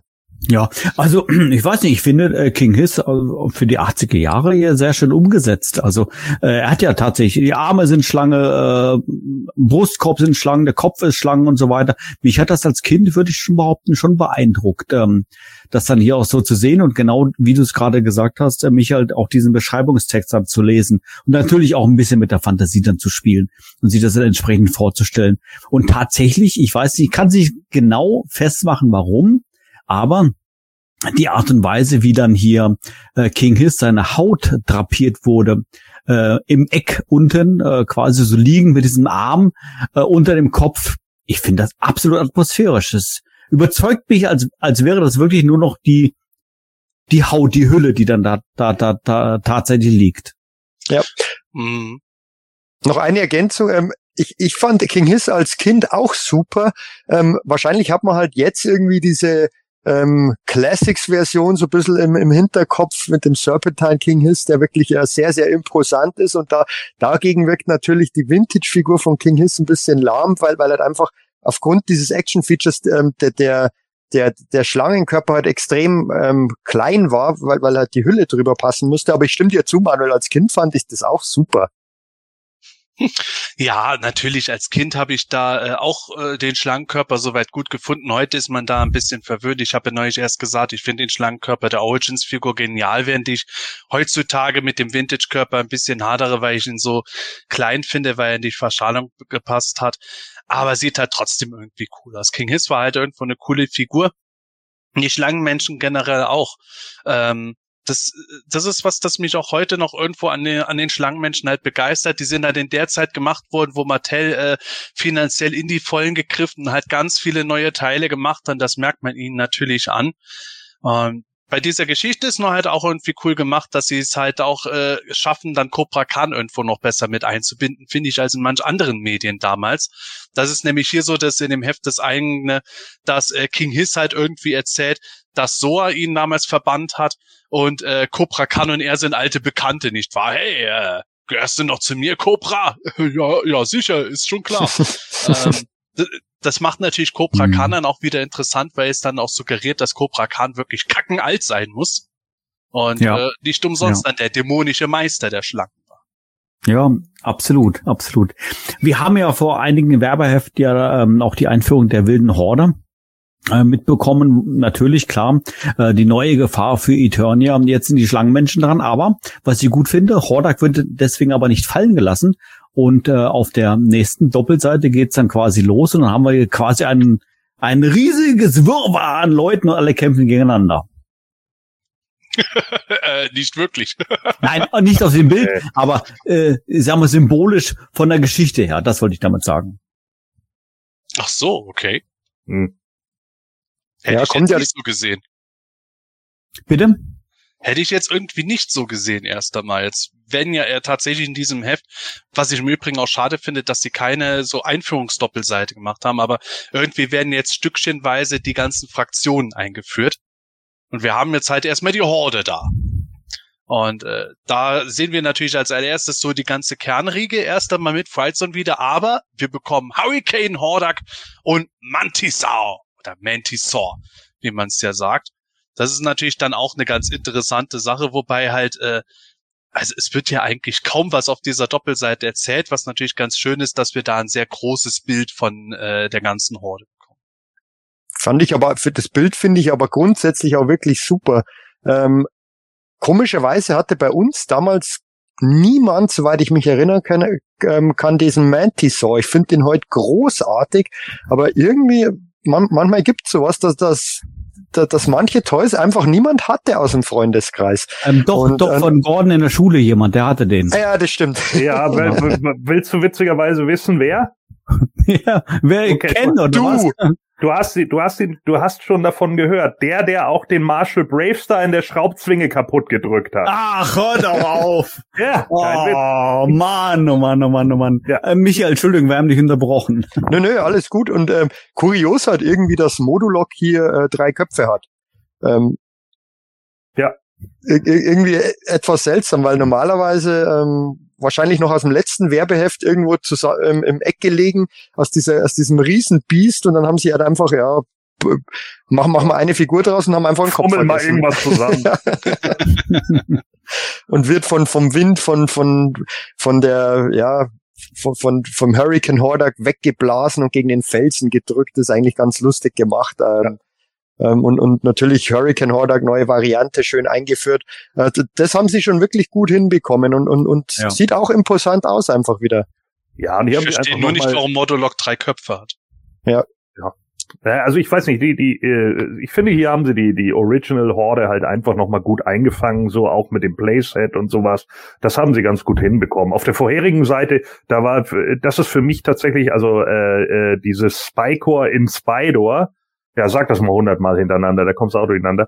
Äh, das, das ist tatsächlich so ein Bild gewesen, das mir hängen geblieben ist aus diesem, äh, ich weiß nicht genau warum, aber dass der Spycore halt in Spider gesessen hat, das, das ist irgendwie hängen geblieben. Was ich lustig finde, ist, dass immer wenn ich so mit, mit Casual-Fans von damals noch darüber rede, äh, sind witzigerweise immer Rattler und Tang Lasher äh, den meisten Leuten noch ein Begriff. Allerdings nicht vom Namen her, sondern nur von den Action-Feature. Das heißt also immer, dass sie dann gesagt haben, ja, da gab's doch diese Schlange, die den Kopf, der konnte so die Leute mit dem Kopf wegstoßen. Und dann habe ich gesagt, ja, Redlaw dann. Ja, keine Ahnung, wie der hieß. Ich weiß nur, dass er das konnte. Und der andere konnte die Zunge ausfahren. Und das ist so witzig, weil ich das schon ganz häufig irgendwie hatte, dass Leute sich gerade an die beiden Figuren immer wieder erinnern. Äh, also natürlich klar, an He-Man und Skeletor, so an die Standards meinetwegen. Aber gerade die beiden äh, sind bei vielen Leuten, mit denen ich irgendwie zu tun hatte, hängen geblieben. Die sind aber auch cool. ah, ja, absolut. Also äh, Gordon, du hast es gerade äh, schön zusammengefasst. Also ähm, finde ich auch toll hier nochmal in Szene gesetzt, die wilde Horde. Natürlich hier, klar, mit Hurricane Horde, mit einer Neuerung schon mit, äh, mit dabei. Übrigens Mantisaur habe ich tatsächlich gehabt als Kind. Äh, finde ich heute noch großartig. Ähm, ja. Dieses ähm, ja, Vehikel, wenn man so sagen kann, Viech. Ähm, ganz, ganz toll und Hurricane Hordak ist sowieso einer meiner liebsten Varianten. Ähm, Finde ich großartig ähm, mit, mit seinen Möglichkeiten und ja, schön finde ich jetzt hier letztendlich schön in Szene gesetzt. Mir kullert so eine kleine Träne über die Wange, wenn ich natürlich den schönen Drachen hier sehe. Vollkommen heile, vollkommen in Ordnung. Ja. Naja, er hat die Zeit nicht so ganz so gut überstanden, zumindest bei mir, aber ist nun mal halt auch Gummi, was soll's. Und ähm, ja, kommen wir doch mal zur nächsten Doppelseite. Ich möchte da nur noch mal kurz einwenden und da komme ich ja, auch bitte. zur Doppelseite. Bitte, bitte, bitte. Äh, vielleicht liegt es dann, weil ich Mantisaur als Kind nicht hatte, aber irgendwie fand ich den nie so geil. Äh, als ich den in den 2000er, ne, Ende der 90er dann äh, mir geholt habe, habe ich dann irgendwie gedacht, ja, irgendwie kann man damit jetzt auch nicht so viel machen. Also da hatte ich mir irgendwie von den ganzen Werbesachen tatsächlich immer ein bisschen mehr von erwartet. Irgendwie so eine Art Federung an den äh, Mandibeln, hm. Mandibeln sage ich schon, an den Armen vorne, wo die Kämpfer hochgeholt werden oder so. Ich weiß nicht, irgendwie, da habe ich schon eher drauf gehofft, dass der bei den Classics mal kommen würde und einen so richtig wegflasht. Jetzt bin ich mal gespannt, äh, wenn er bei den Origins hoffentlich mal kommt, ob da ein bisschen irgendwie bei mir der Funke mehr überspringt. Und äh, da können wir auch direkt bei der nächsten Seite weitermachen, weil da ja die ganzen neuen Horde-Toys dann auch gezeigt werden. Äh, mit Monstroid konnte ich auch nicht so viel anfangen, ähm, aber aus anderen Gründen, weil ich fand den immer in der Hörspielserie äh, bei Skeletors Roulette irgendwie cool mit der Monsterkrabbe und das Feature war auch cool.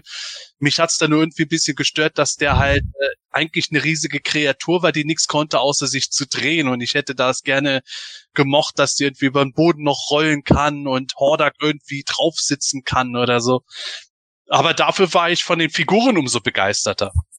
Im Übrigen, irgendwie kriegt es Stinko immer ab. Der wird da vom Monster rumgeschleudert. Wenn es um die Horde geht, Stinko ist immer der, der aufs Maul kriegt von denen.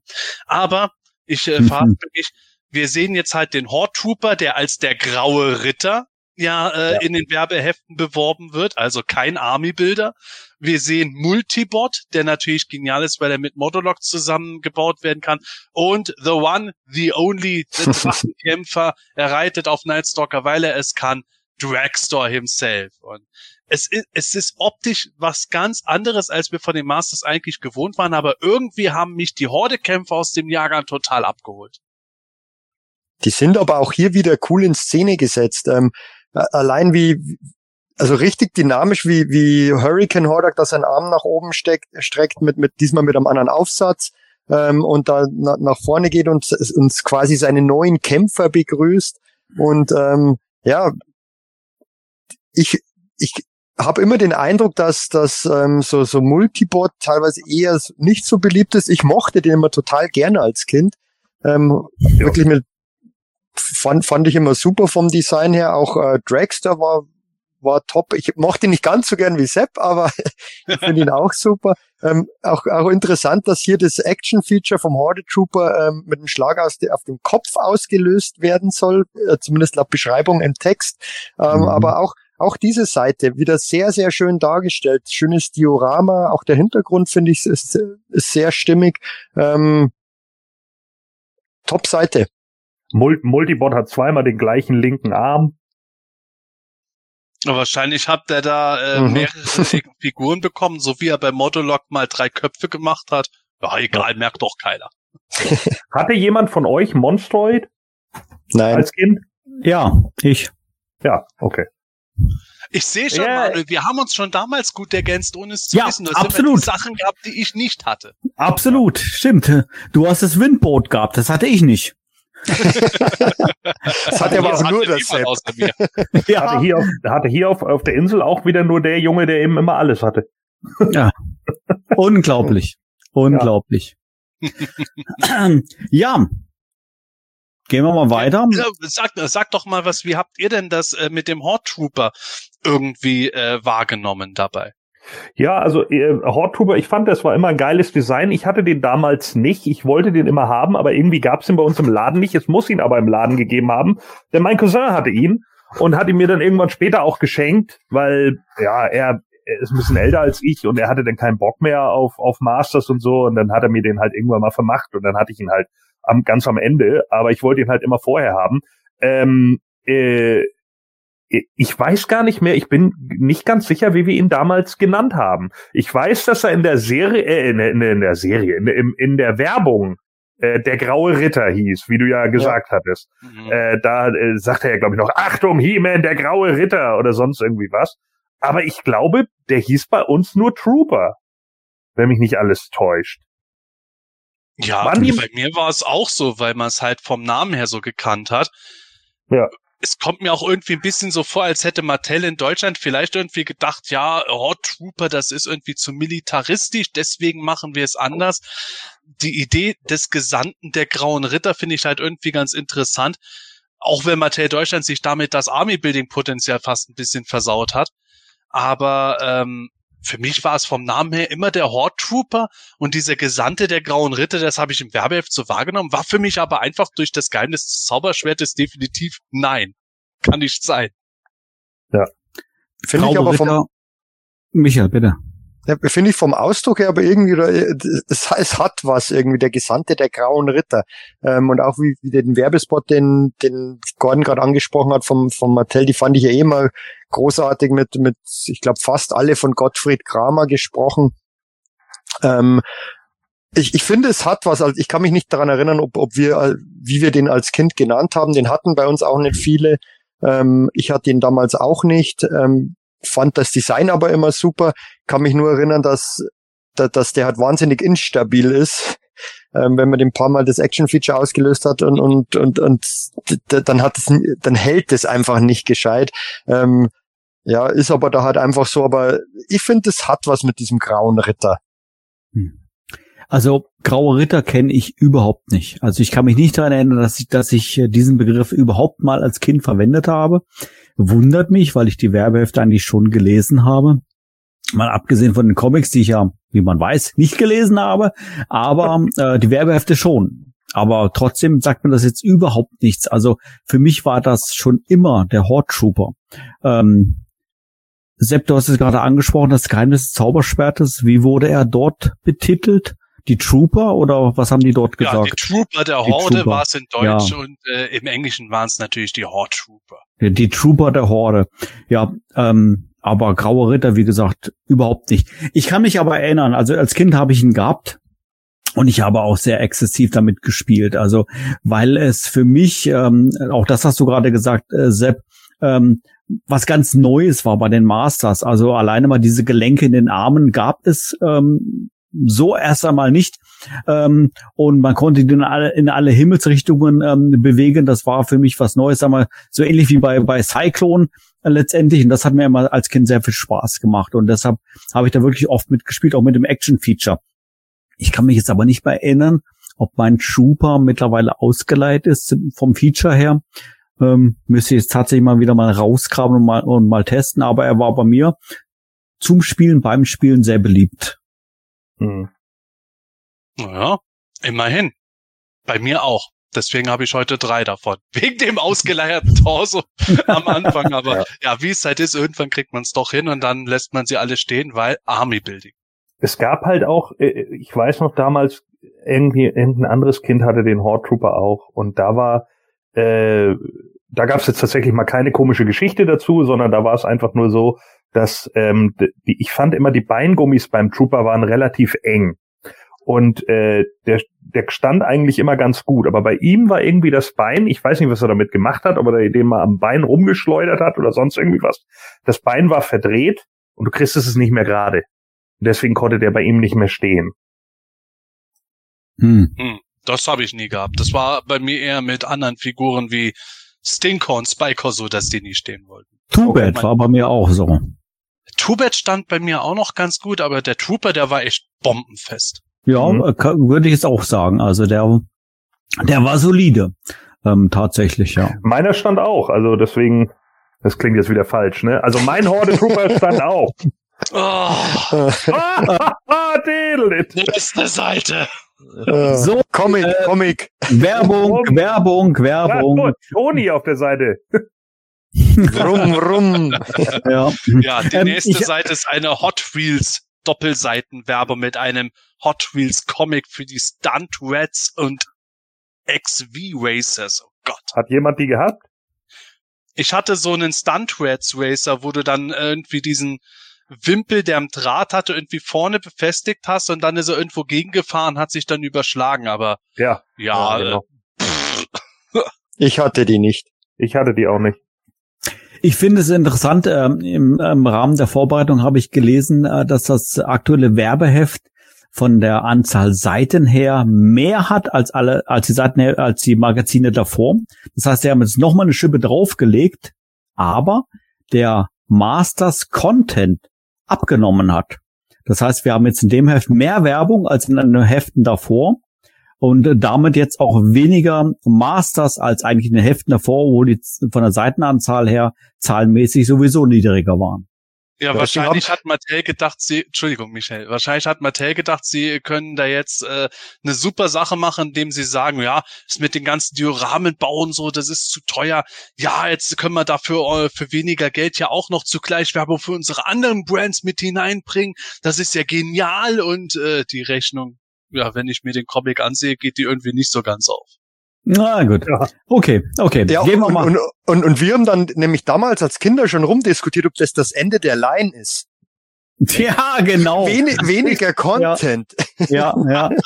Natürlich, natürlich. Und das Jahr der Schlange. Es war schon immer ja. so, dass im Jahr der Schlange die Line ja. endet. Ja, eben, genau. Ganz schlimm.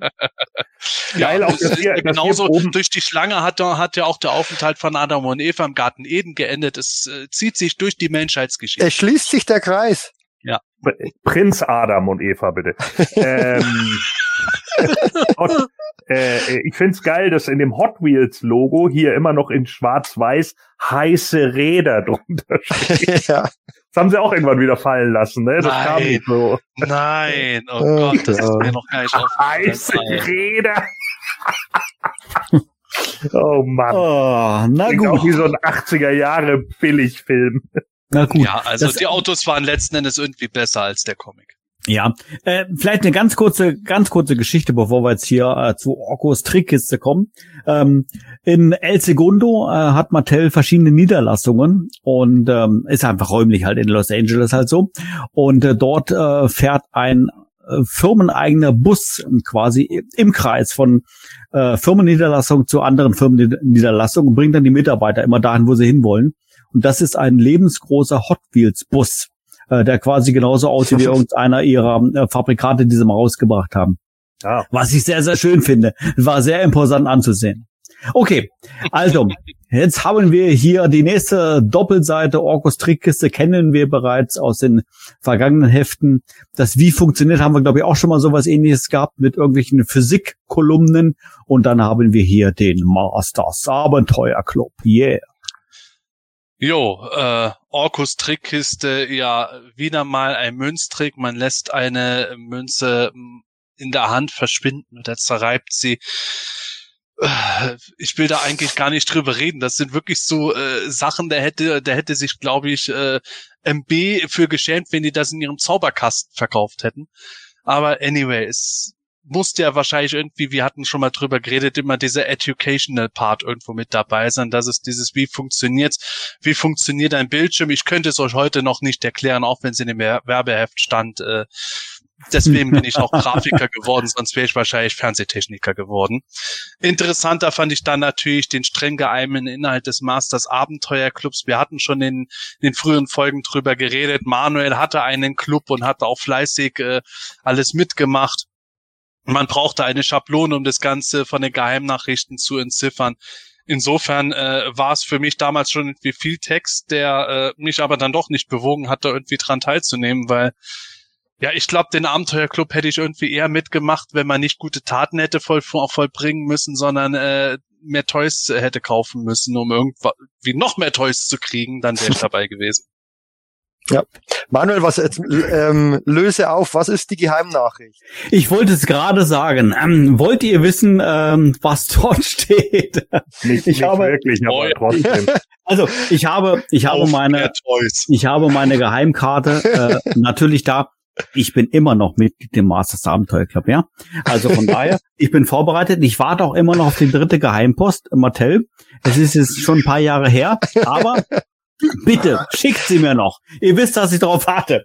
Okay, jetzt haben wir hier, ähm, Orbala, jetzt habe ich zugemacht, natürlich wieder dieses, ähm, dieses Rätsel. Ich halte es gerade in Kamera, die so ein Buchstabenwirrwarr, was Ähnlichkeit hat mit einem äh, Kreuzworträtsel. Und da kann man jetzt ähm, seine Scheibe drüber halten und dann kommt die Lösung. Ich mache mich mal groß, dass man es hier dann mal sehen kann und dann kann der Gordon vielleicht mal erklären, was er dort sieht. So, hoffe ich mal, dass ich hier nicht nicht verrutsche, verrutsche. Ah, also, Oh Gott. ah bin, bin ich doch verrutscht. Verdammt. Manuel, dann lies einfach mal selber. Das kann, das kann man nicht, das kann man nicht Nein, lesen, glaube nein, ich. das You had one job. Unglaublich. Also, es steht dort spannende Abenteuer mit Mac. Oh. Mit was? Mit was? Mac? Mac. Den Masters der Masters Abenteuer. Abenteuerclub oder Ja, war natürlich auch ungeheuer wichtig, dass das als Und das ist, und das ist die Geheimnachricht, unglaublich. Ja, aber ich meine, gut, wenn du, wenn du Fragen beantwortest wie, hast du dich schon einmal gefragt, wie ein Bildschirm funktioniert? Eigentlich ist alles ganz einfach. Man braucht einen Bildschirm und eine Und- Teilchenkanone. Okay, na dann. Papa, ich brauch mal schnell eine Teilchenkanone. Hier, mein Sohn, ich habe zufälligerweise einen in meiner Tasche. Aber jetzt stellt euch doch mal vor, wie, wie krass äh, das jetzt wäre, wie wir auf heutige, aus heutiger Sicht darauf reagieren würden, wenn Manuel die Schablone da drauf legt, dann steht da drauf, der Film kommt. Oh. Oder es würde dastehen, viele Grüße von Planet Eternia. Oh. Ja, das könnten wir ja, vielleicht ja. bei uns auf PE umsetzen. ja, ja, ja, ja. wir ja, werden ja. ja bald 20. Oh, tatsächlich. Ja, das stimmt. Gut. Aber gehen wir doch mal weiter. Wir haben halt vier Seiten zum Masters Abenteuerclub, der irgendwie gar nicht so abenteuerlich war. Äh, wie man an den äh, verschiedenen Erlebnissen äh, feststellt, für gute Beispiele, die aufgeführt werden, wie den Rasen gemäht, hätte ich heute machen müssen, ein Hausfest durchgeführt, auf die kleine Schwester aufgepasst, ich habe gar keine, also bin ich da schon raus gewesen, Staub gesaugt, Sportplatz aufgeräumt, Straße gekehrt und so weiter. Also denkt dran, wenn ihr einen aufgeräumten Sportplatz hattet, dann gab es in eurer Nähe einen Masters Abenteuerclub. Oder wenn immer alle Johannisbeeren gepflückt waren. oh ja, also, naja, da fand ich die Seite daneben dann schon deutlich interessanter, die dann gekommen ist, wo äh, neu zweimal gesagt ja. wurde, denn neue ja. Toys wurden mit sogar Bonusmaterial beworben. Himmel mit Hörspielkassette, das war ja die Giganten des Universums Sonderfolge, Skeletor mit doppelseitiger Maske, King Hiss auch mit doppelseitiger Maske und Stone mit doppelseitiger Maske. Ja. Ist ja heute noch legendär, diese Figuren, die dann diesen äh, roten Umkarton um die Blisterkarte bekommen haben, damit die Maske da drin Platz gefunden hat und Himmel mit der Karte. Ähm, fand ich dabei damals tatsächlich interessant, so diese Neuauflagen erscheinen zu sehen, weil ich tatsächlich bis dahin immer gedacht habe, dass Hemen und Skeletor nie einzeln erhältlich waren, sondern immer nur in dem Two-Pack erschienen sind. Und ich habe immer gedacht bei der Doppelmaske, dass Skeletor die äh, Prinzessin Leia Schnecken hat. Oh, Jetzt kann ich es nicht mehr nicht. Ja, ich wollte es gerade sagen. Geht mir genauso. Mann! Oh Mann. Oh. Skeletor hat einfach Kopfhörer auf. So. Ich höre dich nicht, He-Man. das, deswegen, oh. deswegen schreit er bei Interpart auch immer so. Mann, oh Mann, oh Mann, oh Mann. Oh Aber war tatsächlich damals bei dieser Hörspielkassette da äh, kein, kein Titel irgendwie drauf gedruckt? Ähm, doch, war natürlich drauf gedruckt. Die haben sie es irgendwie anders gemacht. Ich weiß nicht, ob sie es äh, wegretuschiert haben. Dabei, es sieht ja irgendwie auch aus, als wäre da ein Aufkleber auf der Kassette drauf. Und als hätten sie den Titel vielleicht nur noch nicht gehabt. Das kann sein, aber die Kassette, das war immer Giganten des Universums. Ist ja auch mhm. bei mir Harper Magazin 1988 mit dabei gewesen. Also äh, ich habe nie eine Kassette gesehen, wo nichts drauf gedruckt war. Ja, man möge mich korrigieren in den Kommentaren, wenn ich falsch liege. An dieser Stelle einen schönen Gruß an Martin. Meine Güte, der war auf Eternia. Unfassbar. Aber, aber diese, diese Masken, die waren einfach immer super. Also die habe ich ja als Kind geliebt. Da gab es ja auch weitere, die auch äh, gratis auslagen, immer mit diesen Wendemasken. Ja. Und die waren einfach super. Ähm, ja. Finde ich, finde ich nach wie vor noch genial. Ich bin mir nicht sicher, was kann, kann, also gar nicht so unrealistisch, dass ich damals so, so einen Maskenmock damals be bekommen habe. Ähm, weil die waren ja, glaube ich, auch nicht großartig teurer damals. Heutzutage ja. sieht's leider ein bisschen anders aus, aber ähm, schon schon auch wieder coole coole sozusagen Exclusives, die es da mal wieder in Deutschland gab. Hm. Hast du noch Masken äh, in deiner Sammlung? Nur noch die Skeletor-Maske, sonst leider keine. Diese Doppelmaske oder als Einzelmaske? Ich glaube, dass es eine Einzelmaske ist. Hm ich weiß es bei mir gar nicht mehr. Ich glaube, ich hatte auch eine Skeletor He-Man Doppelmaske. Äh, kann mich aber auch täuschen. Auf jeden Fall habe ich ja den Skeletor auf Einzelkarte nicht gehabt. Aber ich weiß, dass ich Stoner und King Hiss äh, mit diesen Masken bekommen hatte und ich die Masken ganz lange hatte. Und ah, da sieht schon King Hiss seine Schlangenform schon übelst genial aus, finde ich. Und ja, Hordak, ja. Bei Hordak ist ja eine Ironie. Wir wissen ja, dass Hordak äh, dadurch entstanden ist, dass sie irgendwie mal eine afrikanische Maske irgendwie äh, gesehen haben und haben die irgendwie angefangen zu designen. Daraus ist dann irgendwann Hordak entstanden. Äh, und dem sein Gesicht bietet sich tatsächlich mit dem Kragen immer perfekt als Maske an. Ja. Absolut. Und eigentlich auch eine kuriose Kombination, ähm, dass das Stone da dann mit Hordak zusammen abgebildet ist, aber passt halt einfach auch von der Form. Ja, ja, ja, ja. ja. Habe ich mich auch gefragt, warum diese beiden, aber ich glaube, das ist einfach die, die, die Form einfach entscheidend gewesen. Aber wie jemand im Live-Chat gesagt hat, niemand wollte Stone da sein. ah, okay, auf der nächsten Seite haben wir Werbung. Mal sehen, für was. Oh. Schon wieder Hot Wheels. Schon wieder Hot Wheels. Für die Originals, das heißt für die aus meiner damaligen Sicht langweiligen Autos und die Speed Demons, sechs heiße Renner im Fantasy-Look, einfach tierisch, ja. Man sieht ein Krokodilding, das hat mich dann tatsächlich getriggert. Ja, ich weiß nicht, irgendwie, äh, die Geschichte selber fand ich wieder nicht so spannend, aber ja, die äh, Speed Demons Hot Wheels, die fand ich irgendwie cool. Bei mir muss Ja. das immer Fantasy sein. Ja, ja. Die, den, den, äh, der, das ähm, Krokodil hatte ein Kumpel von mir und ich hatte äh, so einen Tiger von den Speed Demons. Die fand ich echt cool. Da gibt's glaube ich auch tatsächlich äh, äh, von Hot Wheels noch so ein Sechserpack, wo alle sechs gleichzeitig drin sind. Das wäre tatsächlich auch nochmal was, was ich mir nochmal holen würde. Cool. Ja. Gut, weiter geht es mit der Geschichte. Und zwar He-Man und die Einladung. Heieiei. Ja, dort sehen wir jetzt den gesamten Fuhrpark der Masters of the Universe, inklusive ein paar Charakteren, die auch dabei sind. Und Snoutsboat und Extender werden vorgestellt. Ja, irgendwie die beiden, die gehören ja immer zusammen, aber gehen da, finde ich, schon zi- ziemlich unter. Das ist genau so ein Bild, wo ich sage, boah, das ist Diorama eigentlich schon wieder zu bunt, um Ja. alles erkennen zu können, Ja, gerade bei genau. so vielen Teilen. Ich muss aber sagen, ich habe ihn damals nicht gehabt. Ich habe vorhin schon den Blaster erwähnt, dass ich den irgendwie nie so genial fand. Den Laserbolt fand ich aber immer geil, weil hier auch gezeigt wird, dass der Laserbolt ja äh, von so einer Art Rennpos liegenden Rennposition dann auf eine Verteidigungsposition hochgehen kann. Das fand ich immer geil. Ich war auch ein Riesenfan von den Stillstalkers in dem Jetslet, die hier von Man at Arms und Fisto getragen werden. Äh, das sind so Toys gewesen, die mich richtig getriggert haben und irgendwie hat das Bild für mich dadurch was, dass da halt so Toys dabei waren, die mir einfach schon von Anfang an richtig gut gefallen haben. Also Laserbolt, äh, tatsächlich bin ich deiner Meinung. Äh, absolut geiles Fahrzeug habe ich auch sehr geliebt, auch wenn er im Filmation ja komisch dargestellt wurde, dass er fliegen kann, aber ist ja auch egal. Und hier auf dem Foto haben sie aber die Laser vergessen, sehe ich jetzt gerade. Schade. Richtig. Aber man könnte meinen, hier, hier wurde Product Placement betrieben. Nein, nein, wie kommst, wie kommst du da drauf?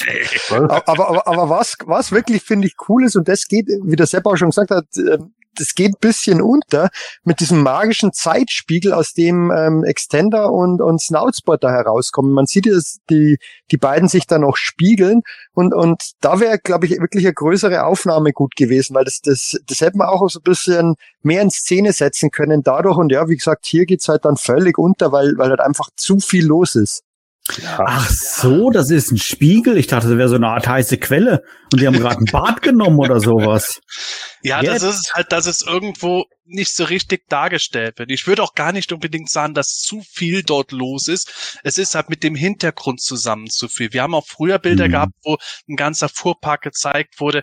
Da ist er aber mehr zur Geltung gekommen. Da, hier hat man einfach zu viel auf einmal versucht. Ja, irgendwie zu viele Farben, ne, zu, zu kurios irgendwie. Äh, auch in den Fahrzeugen sitzt irgendwie keiner drin. Fand ich auch irgendwie merkwürdig. Keine Ahnung, vielleicht, weiß ich auch nicht, als, als wenn der jetzt so ein, so ein, als wenn das auf Eternia so ein, so ein Autoschraubertreffen ist. Ja, nimm mal jeder seine Karre mit, ja. Gehört den Blaster auf, ja. Das ist ein 69er, der habe ich nochmal richtig aufgemotzt. Oh, nicht schlecht, pass auf.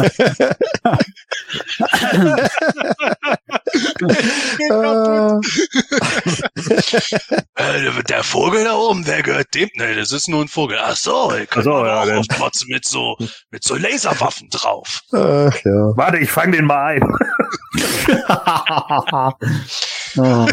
Da kommt wie üblich so ein paar besoffene Proleten.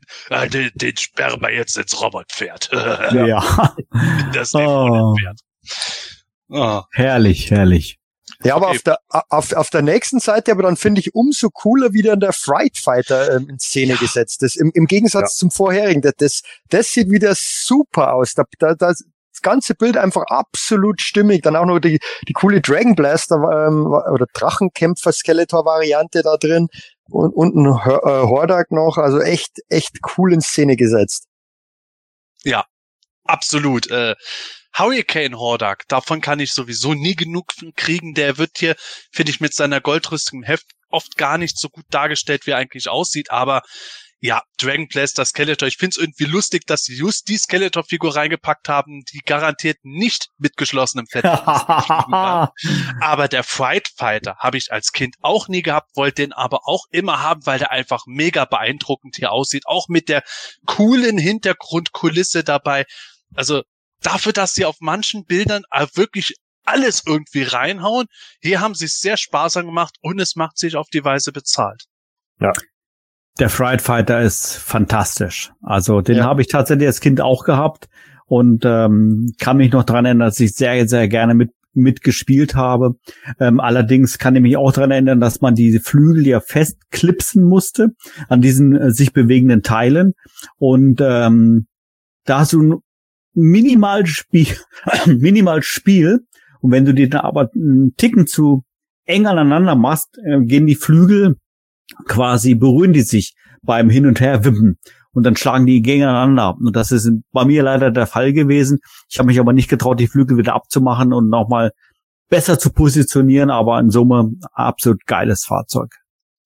Wo man heute auch höllisch aufpassen muss. Also gerade die Seitenbläster, ich musste bei meinem Fight Fighter schon für teures Geld äh, beide austauschen. Heute würde es noch mehr kosten. Die sind so extrem bruchanfällig, das ist der helle Wahnsinn. Da bin ich eigentlich sogar ganz froh, wenn ich die kaputten Bläster bei meinem Spider sehe, dass ich den Fight Fighter als Erwachsener bekommen habe und noch zu Zeiten austauschen konnte, als äh, es noch nicht so teuer geworden ist bei diesen Sachen.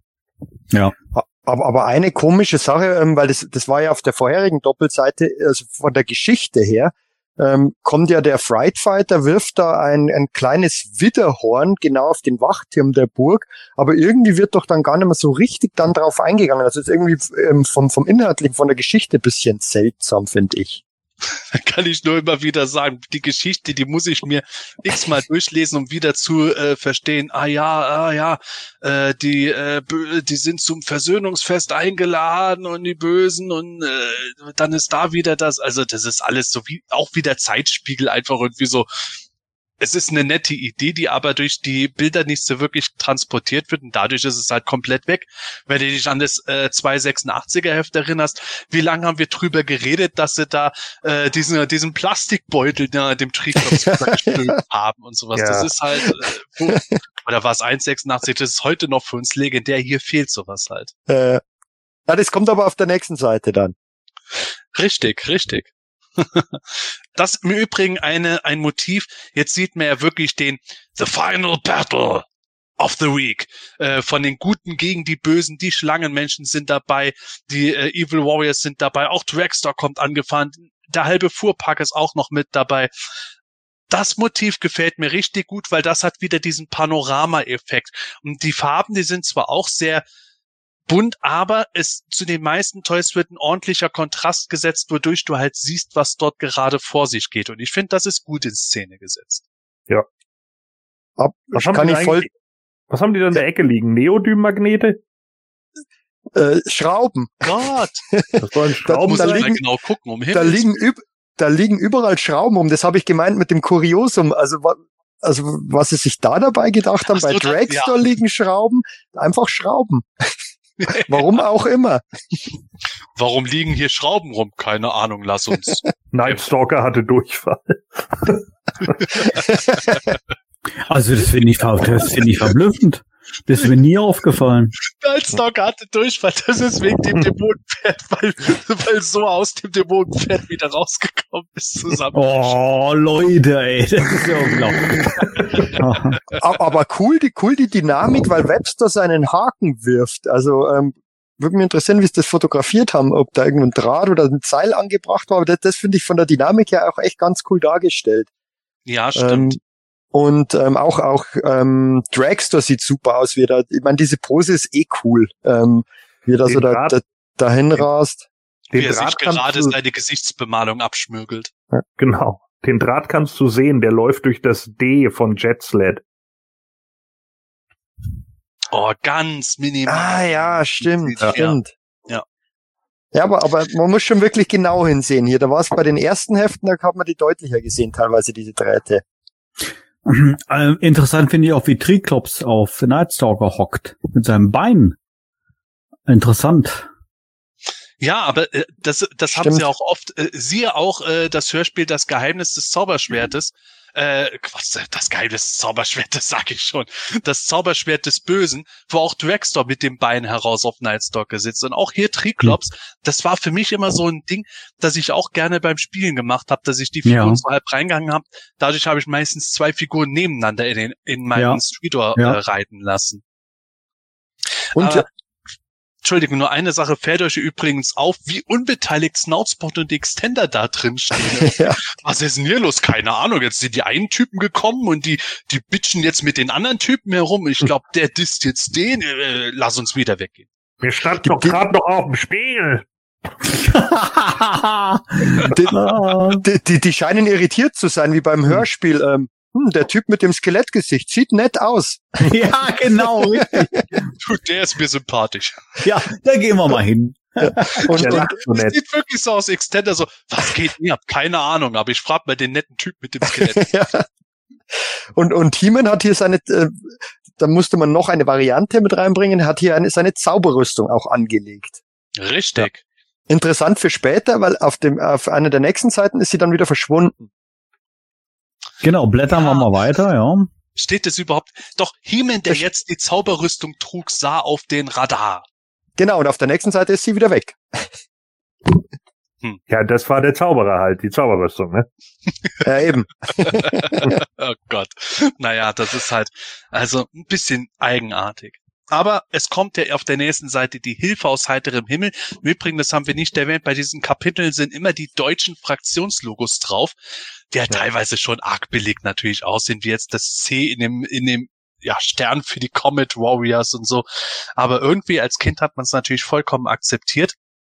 Und ich könnte jetzt bei Hilfe aus heiterem Himmel auch wieder nicht sagen, worum es genau geht. Warum hat Skeletor jetzt Siemens Schild in der Hand? Aber auch hier gefällt mir das Motiv echt gut. Es ist eine sehr bunte Kulisse. Die Figuren sind aber so, so groß genug platziert, dass man auch erkennt, was da los ist. Und die Felslinge rollen gerade runter. Das gefällt mir gut, abgesehen davon, dass die Namen Stonder und Rockon vertauscht wurden. Deswegen weiß ich wahrscheinlich, tue ich mich heute immer noch schwer, wer wer ist. Ähm, das ist, das ist Oh, sowas, Das, das war ist auch- wirklich, ja, das ist wirklich schwer für mich. Ich kann mir das, Was? kann man wirklich viel merken, das aber so bei denen gehasst. habe ich immer wieder Probleme. Ich habe das so gehasst, weil ich diese, das war so eine ewige Diskussion, die ich mit etlichen Kindern hatte, wo ich, weil ich ich hatte ja nur Rockon und ich wusste ja hundertprozentig genau, dass das Rockon ist.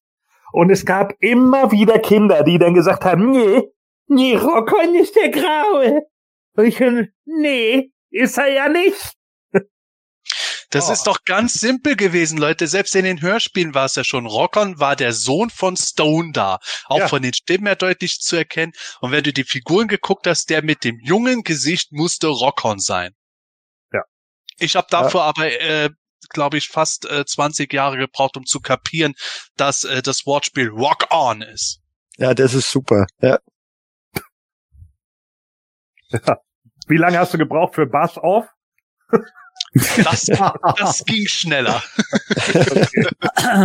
Ehrlich gesagt, beim 2000X Cartoon, als der Gag von den Riesen gemacht wurde. Buzz Ja. off. It's Lord Buzz off to you.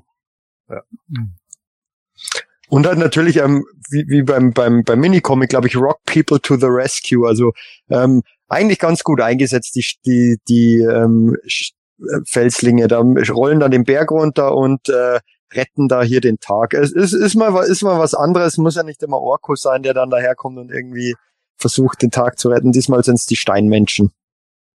Richtig, Ja. richtig.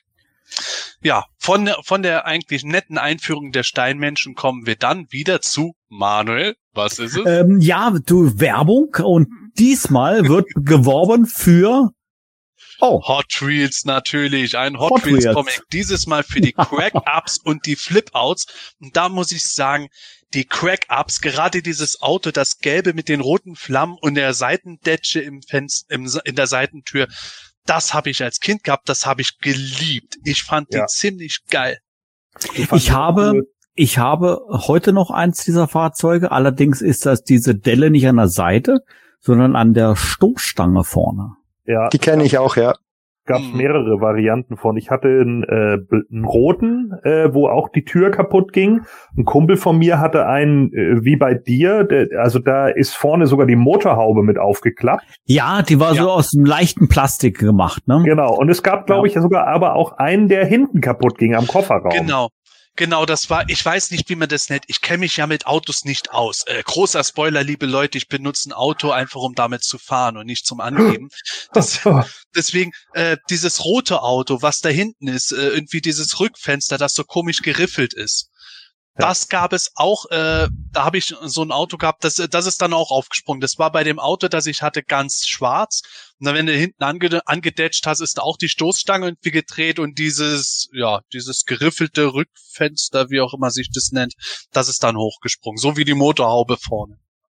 Okay. Ähm, was, was war zuerst da? Das Huhn oder das Ei? Also Zauberrüstung He-Man oder der äh, Hot Wheels mit dem Drehmechanismus? Äh, äh, He-Man. He-Man. Also Also das ich- Ei, das Ei war natürlich, das Ei war natürlich zuerst da vor dem Huhn. Ähm, bei dem, ich, boah, das ist eine gute Frage. Das müsste man tatsächlich mal nachgucken. Ja, ich müsste jetzt auch noch mal schauen, ob Mattel schon mal irgendwie so diese Funktion gemacht hat, die ja bei den Battle Armor oder Zauberrüstung Figuren umgesetzt waren. Aber klar, es ist das gleiche System dabei, finde ich cool. Ja. Der Comic ist kacke, aber die Hot Wheels sind cool. Ja. Ah, Habe ich eigentlich schon erwähnt, äh, wir sind leider mit den äh, schönen Dioramen und äh, der Masters-Geschichte, an die, mich, die ich mich nach wie vor nur rudimentär erinnern kann, durch. Wir sind eigentlich beim reinen Werbeblock. Wir kommen jetzt nämlich zur letzten äh, Innendoppelseite. was, wie, Moment, die Geschichte ist zu Ende? Ja, die Geschichte ist zu Ende. Okay. Kann Die ich nicht endet im. Moment, ich muss noch mal schnell nachlesen damit. Ja. Die Steinmenschen haben alles gerettet. Ich habe mir erlaubt, das Schwert unterwegs einzusammeln, fuhr der Felsling fort. Damit ist Eternia gerettet. Danke, Stone, lächelte ihm erleichtert. Tja, wer zuletzt lacht, lacht am besten. Skeletor, lernst nie. So, äh, ich habe gerade mal gegoogelt. Hm. Battle Armor He-Man war zuerst da. Na also, Sehr schön. Nicht anders erwartet. Ähm, ja, äh, Sepp, Entschuldigung, du wolltest auf die nächste Seite überleiten. Was haben wir denn nach der Hot Wheels Werbung? Was kommt noch? Ja, Entschuldigung, wir haben jetzt eine Doppelseite, die ist sehr interessant auf verschiedene Weise. Ich fange erst einmal mit dem uninteressantesten an, nämlich der Masters Bastelecke. Ähm, das haben wir nämlich in diesem Heft nicht erwähnt. Es gab ja auch wieder ein großes Poster innen drin im Heft.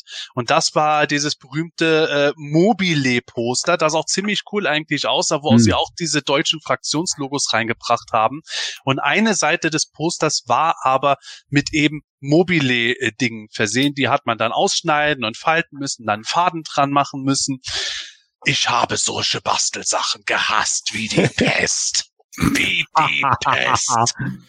Und ähm, deswegen ist für mich heute das Interessanteste an diesem Poster, dass man teilweise noch so Prototypen sieht, wie vom Horde Trooper, der noch Cyclone-Arme und Mantenna-Beine hatte. Aber anyway, eine Viertelseite wird eben über das Basteln des Mobiles äh, erzählt. Dann gibt es auf der rechten Seite noch ein Gewinnspiel, äh, wo man dann Masters Schuhe gewinnen kann. Wir hatten ja in unserer Merchandise-Folge mal über Schuhe geredet. Für mich jetzt erst einmal aber das Interessanteste aus heutiger Sicht ist, dass hier noch das Eternia Playset beworben wird. Und das auch mit einem Ausschnitt gerade so. Und das Kuriose dabei ist ja, das größte Playset der Masters. Wir hatten drüber geredet, dass es äh, damals noch in so niedriger Menge produziert wurde, dass es sich für Mattel überhaupt nicht rentiert hat. Es hat natürlich auch kaum einer kaufen können. Und es wird hier auch nicht in den Dioramen-Geschichten erzählt, sondern irgendwie so schon fast so nebenbei, ja, das müssen wir halt bewerben.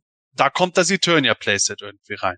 So, und der Gordon zeigt übrigens in der Kamera gerade das äh, Mobile vom äh, Poster. Ah, die Bilder habe ich geliebt damals. Ja, hier könnt ihr es mal sehen. Also ich habe es nie gebaut, das Mobile, das weiß ich. Weiß nicht, hat das jemand von euch mal gebaut? Nee. Nein. Ja, ja, ja, ja, habe ich. Ja, natürlich. Der, der, Ja. ja, da, da ist der, da ist der Mann. Mantenna-Beine, die Sepp gerade angesprochen hat. Genau, ein bisschen, ja, genau, da sieht man den Trooper mit Cyclone-Arm und Mantenna-Bein. Und da sieht noch man was für die Die Origins. Variante bei den Origins. Ja, Hier übrigens genau, auch der- genau. der Skeletor, der Skeletor ist sehr dunkel. Der ist schon fast ein Ja. Leo-Skeletor. Ja, nicht ganz, aber die Rüstung ganz, war schon aber- sehr dunkel. Das hat mich damals auch als Kind, beziehungsweise heute noch als Sammler so kirre gemacht, weil ich hatte auch in meinem Two-Pack einen Skeletor, der sehr dunkles Lila hatte. Und äh, ja, heute irgendwie kriegt man halt meistens den mit den eher bläulichen Rüstungen, der später kam. Das Und jetzt, jetzt bringe ich noch was für Sepp, was ich gerade in dem gleichen um Ordner gefunden habe. Oh, Monster in my Pocket Checkliste, sehr geil. Äh, Sepp, Ja. ähm, aber äh, vielleicht äh, gehen noch mal ganz kurz noch mal ein, ein, zwei Sätze auf Eternia ein. Ähm, du hast es gerade schon gesagt, ich wiederhole es noch mal ganz kurz. Äh, Das größte Playset, das teuerste Playset, nicht so aus Käufersicht, sondern sicherlich, sicherlich auch aus Herstellersicht. Und es wird hier beworben in einem Werbeheft wie eine Packung Kaugummis. Überhaupt nicht prominent äh, in Szene gesetzt. Ähm, was sind deine Gedanken dazu? Ja, äh, ich habe ja schon gesagt, mir kommt es irgendwie so vor, als wäre das äh, irgendwie gewesen, dass sie äh, vielleicht die Auflage hatten, ja, wir müssen es ja bewerben. Vielleicht auch, äh, dass, dass das Eternia Playset vielleicht auch später gekommen ist, nachdem die ganzen Sachen eigentlich schon fotografiert waren. Und dann haben sie das halt irgendwie minute. schnell reinquetschen müssen, weil gesagt wurde, oh, das muss auch noch kommen. Ich Ja. finde es halt nur ein bisschen schade, dass es so auf einer Viertelseite irgendwie nur reingequetscht wird, Ja. weil natürlich dieses Set hätte eigentlich eine komplette Doppelseite benötigt, um halt zu zeigen, warum muss, warum soll man eigentlich so kacken viel Geld dafür ausgeben, weil es das verdammt nochmal geilste, größte Playset ever ist, weil es Mhm. drei Türme hat und eine Schienenbahn und der Monorail, Ja. Monorail und Mon ja, ihr wisst, was ich meine. Das hat mich dabei ein bisschen halt äh, verwundert. Also ich hatte, ich habe halt auch gedacht, natürlich damals habe ich nicht darüber nachgedacht, aber heute habe ich halt auch gedacht, so, das war doch ein Last-Minute-Ding oder nicht? Also sonst hätten sie das doch Ja. definitiv prominenter eingesetzt. Ja, würde ich genauso sehen. Ja. Ja. Aber gut, vielleicht war auch der Werbevertrag für Hiemens Schuhe größer. Ja, hatte, hatte einer von euch dieses Paar Schuhe? Bei uns hatte das keine. Nö. Nee, also tatsächlich, ich glaube, ich habe es in einer DRQ-Folge auch schon mal gesagt, äh, kleidungstechnisch habe ich von He-Man überraschenderweise gar nichts gehabt. Hm. Also noch nicht mal den selbst gehäkelten Pulli, den Sepp hatte. ähm, weiß ich nicht, gab's nicht. Aufnäher vielleicht, aber ähm, so wie heute jetzt, dass ich da ein paar Shirts habe, gab es damals äh, bei mir nicht. Ich glaube, in unserer Merchandise-Folge sind wir irgendwie darauf eingegangen. Ich Das weiß, dass, ich weiß, dass ein Junge bei uns im Kindergarten so ein Turnschuhpaar hatte, aber nicht die. Der hatte andere, das weiß ich. Da war, da war der Masters-Schriftzug auch in Rot drauf und da war nicht, nicht der He-Man-Kopf an der Seite. Das sah, sah viel, also auch, auch viel martialischer irgendwie aus, so als wenn das irgendwie so, ja, einfach nur so dahin geklärt wäre, so, ja, machen wir halt so ein Masters-Logo drauf, uns doch egal. So. Ja. So, ähm, lass uns das Heft mal zuklappen. Auf der Rückseite sehen wir auch noch ein bisschen was. Äh, Werbung mal wieder. Und ich vermute, Sepp, wieder für Hot Wheels, oder? Nein, nicht für Hot Wheels. Ah. Wir haben ja schon sechs Ah. Seiten Hot Wheels gehabt. Dieses Mal für, ja, die Hörspiele. Und ihr habt es vielleicht gemerkt, ich habe immer wieder heute Anspielungen auf die Hörspielfolge 19, das Dämonenpferd gemacht. Ja, Folge 18, Folge 19 und Folge 20 werden hier nochmal beworben. Ist optisch leider auch nicht so ganz schön gelungen. Da hatten wir im letzten Werbeheft eine schönere Hörspielwerbung, aber äh, für eben drei Kassetten erfüllt es vollkommen seinen Zweck. Und ganz ehrlich, äh, von diesen Hörspielen hatte ich als Kind nur die Folge 18, aber ich finde äh, auch, heu auch heute noch, dass man äh, diese Hörspiele einfach absolut abfeiern muss. Muss ich immer wieder sagen, egal welche Folgen es sind, auch die schwächeren, gehören für mich zum deutschen Phantom dazu. Absolut. Ich habe Ja. tatsächlich alle drei gehabt. Ähm, ja. Aber sehr, sehr, sehr gerne gehört. Auf alle Fälle. Gut. Unglaublich. Das So. Werbeheft 187. Jetzt würde mich natürlich noch ein bisschen mal euer Fazit mal interessieren äh, zu diesem Werbeheft. Ähm, helfen wir mal ganz kurz, haben wir bei den letzten Ausgaben eine Note irgendwie vergeben? Ja. weiß ich gar nicht mehr. Schulno Okay. Schulnoten, Schulnote. ich. Dann machen wir das auch. Ähm, Gordon, du bist Schriftführer. Du Ja. notierst mal wieder. Und äh, dann würde ich doch mal sagen, äh, ja, euer Fazit und eure Schulnote. Michael, bitte. Ähm, also insgesamt finde ich das ähm, Werbeheft nach wie vor sehr gut. Ähm, die, die Nostalgie ist definitiv da. Es gibt wirklich ein paar sehr, sehr schöne Bilder in dem Heft, paar schöne Dioramen. Ähm, für mich reicht's nicht ganz an die vorherigen Werbehefte ran. Ähm, die haben mir einfach noch, die sind mir erstens noch, noch, noch mehr im, im, im, ins Gehirn eingebrannt und gefallen mir einfach noch einen Tick besser. Ähm, was aber nicht heißt, dass das Heft schlecht ist. Ich glaube, ich habe bisher bei jedem einzelnen Werbeheft eine Eins vergeben. Und da, um es kurz zu machen, kriegt das Heft bei mir ähm, eine glatte zwei, weil ich es trotzdem gut finde, aber eben nicht sehr gut. Ja, Hm. kann ich gleich, mich gleich anschließen. Ich gebe auch eine glatte zwei, weil ich einfach, ähm, also ich stimme Sepp hundertprozentig zu, es gibt einfach Hintergründe, die sind zu convoluted, es gibt Hintergründe, die sind zu farblich, zu grell, es passt halt teilweise nicht und dadurch bleiben viele Sachen einfach nicht im Gedächtnis. Wie wir ja am Anfang schon gesagt haben, vielen von uns sind Sachen daraus nicht im Gedächtnis geblieben, außer vielleicht das Cover. Das Cover war eigentlich noch relativ stark gestaltet. Ja, man hat Lichtblicke, wie zum Beispiel eben den Fright Fighter, den man so einzeln prominent darstellt. Das ist schon ganz gut. Aber ähm, ja, schlecht ist es deswegen nicht. Ich finde es trotzdem cool, weil, weil es natürlich gute Dioramen etc. hat. Aber es kommt auch noch ein späteres Werbeheft. Da sind mir auch noch Sachen deutlich Ärger in Erinnerung geblieben und äh, auch von den vorherigen. Und deswegen sage ich hier auch eine glatte 2. Sepp, bitte sehr. Ja, super. Jetzt sieht es so aus, als würde ich es nachmachen, aber ich hatte auch von Anfang an vor, eine glatte 2 zu geben. Es ist, wie Gordon und Michael gesagt haben, es kommt nicht so ganz an äh, den Coolness-Faktor der vorhergehenden Motive aus meiner Sicht heran, ist aber trotzdem immer noch ziemlich cool. Es gibt immer noch Motive, die mir einfach sehr gut gefallen. Ähm, mich stört tatsächlich bei diesem Heft sogar am meisten, dass ich irgendwie gefühlt immer wieder rausgerissen werde. Es ist mir zu wenig, äh, zu wenig stringenter Faden dabei, die Hot Wheels Werbung und so, die Comics. Ich mochte die Autos, wie gesagt, aber die Werbung zieht einen raus, dann wird halt massiv dieser gar nicht so abenteuerliche Club beworben, muss ich halt leider sagen. Es gehört natürlich alles irgendwo dazu und heute gehe ich mit einer großen Nostalgiebrille an das Heft heran. Aber irgendwie die Vorgängerhefte, die haben mich mehr getriggert als dieses Heft. Dieses Heft ist tatsächlich für mich heutzutage aufgrund von ein paar Motiven und dem Cover äh, sehr erinnerungswürdig, aber nicht ganz so gut wie die letzten, sondern einfach nur gut. Ich weiß gar nicht, ob ich ähm, die Werbehefte zum Einzelnen jetzt äh, sagen kann, die sind besser, die sind schlechter als das eine oder als das andere. Für mich sind äh, tatsächlich alle ein ganz großer Teil meiner Kindheit, meiner Masters-Kindheit und ähm, genauso wie die Hörspiele. Natürlich gibt es dort schwächere Folgen, bessere Folgen, aber es ist alles in Summe ist das meine Kindheit und ähm, von daher höre ich auch jede Hörspielfolge heutzutage noch gerne und schaue mir jedes Werbeheft heutzutage auch noch sehr, sehr gerne an. Inklusive äh, diesem hier. Ähm, anfangs äh, der Folge habe ich gesagt, ähm, ich war elf Jahre alt, wo das Heft rausgekommen ist. Ähm, ich habe mir damals schon mehrere dieser Werbehefte gesichert. Das heißt, ähm, ich habe sie damals schon abgefeiert. Ich kann mich zwar nicht mehr dran erinnern, aber ich hatte meine, meine Freude dran und meinen Spaß dran. Ich habe sie mir auch angeschaut. Wie gesagt, Mini-Comics habe ich nie angeschaut, die schon.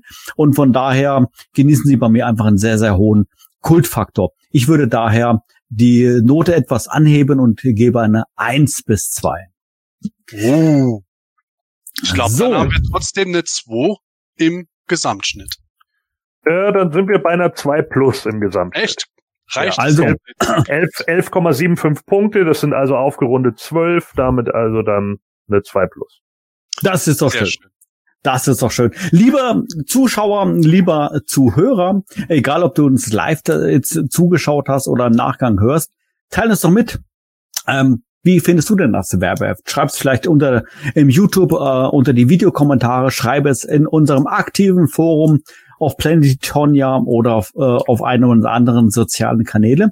Wir sind sehr interessiert, äh, wie du das Werbe findest und vielleicht, wenn du magst, schreib uns auch mal deine Note dazu. Welches, äh, welche Note würdest du diesem Werbeheft geben? Ja, wir haben jetzt äh, den Löwenanteil der Werbehefte besprochen. Ein paar haben wir noch äh, vor uns. Ich bin schon sehr gespannt drauf, was wir den anderen Werbeheften noch sagen werden. Aber für heute sind wir dann damit quasi durch mit unserer Sendung. Es hat sehr, sehr viel Spaß gemacht, ähm, wieder mal, ja, wie ich schon Anfang sagte, pure Nostalgie ähm, mal einzutauchen, die Werbehefte anzuschauen, sich versuchen zu, daran zu erinnern, wie man vielleicht das eine oder andere Bild als Kind wahrgenommen hat und es hat sehr, sehr viel Spaß gemacht. Wir freuen uns äh, in Summe, kann ich das hier für meine Kollegen mitsagen, natürlich über deine Reaktion oder über deine Resonanz. Gib uns einen Daumen nach oben, schreibe uns Kommentare. Abonniere unseren Kanal selbstverständlich und besuche uns in unserer Zentrale auf planeteternia.de. das war's von meiner dem Seite. Planet Eternia Abenteuerclub bei. So, fantastisch. Genauso, besser hätte ich es gar nicht sagen können. Und äh, äh, ja, an dieser Stelle natürlich von mir ein, äh, macht einen schönen guten Abend. Mach's gut. Tschüss und bis dann. Ja, mich hat's wie immer auch sehr gefreut und äh, war froh, äh, war toll, dass wieder so viele live dabei waren und natürlich ähm, auch freue mich drüber, dass äh, die Leute das im Nachgang teilweise anhören. Ähm, und Werbehefte ist immer ein großartiges Thema für mich, weil, wie der Manuel schon gesagt hat, das ähm, wirklich ein großer Teil meiner Kindheit ähm, im Masters-Bereich ausmacht, diese Werbehefte. Die sind einfach Nostalgie pur und macht jedes Mal wieder Spaß, darüber zu reden. Ähm, freue ich mich auch schon wieder auf, auf das nächste Heft, wenn wir das besprechen werden. Und dann bis zum nächsten Mal.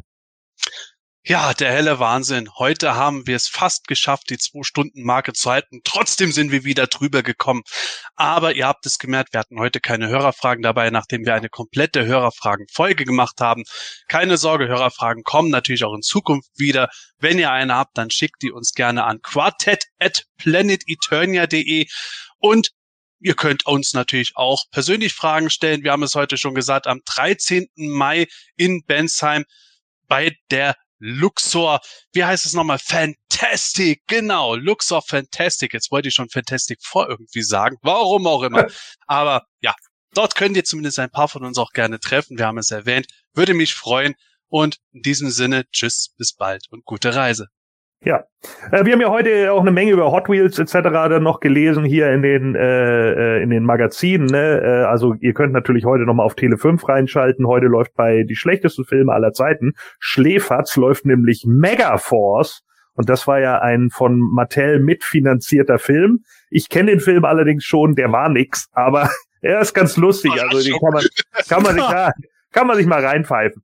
Ähm, ja, und ich wollte euch natürlich noch ganz kurz was sagen. Äh, es gibt natürlich noch äh, ein neues Update äh, für die äh, äh, kommende Cartoon-Serie. Und zwar äh, geht es da ja ins Multiversum. Wir haben es ja jetzt schon ein paar Mal gehört. Und äh, tatsächlich äh, kämpfen sie dann ja die gesamte Zeit da irgendwie gegen alle möglichen Leute aus anderen Universen. Und sie landen halt tatsächlich auch auf Anti-Eternia. Und man sieht dann hier Hell Grayskull oder Hellskull, wie es jetzt ja in den USA heißt. Ne? Bei uns ist es natürlich immer noch Hölle Grayskull. Muss man ja so sehen. Und letzten Endes müssen sich dann He-Man und Skeletor vereinen, um gegen die Anti-Welt zu kämpfen. Und dann kommen sie da rein und dann gibt's ein riesiges Erdbeben und die beiden werden wie so auf zwei Kontinenten getrennt. Und dann ruft He-Man rüber, hey, Skeletor. Oh. Oh. Ey, das war der schlechteste aller Zeiten. Scheiß die Wand an, ey. Das hemanische Quartett. Präsentiert von planeteternia.de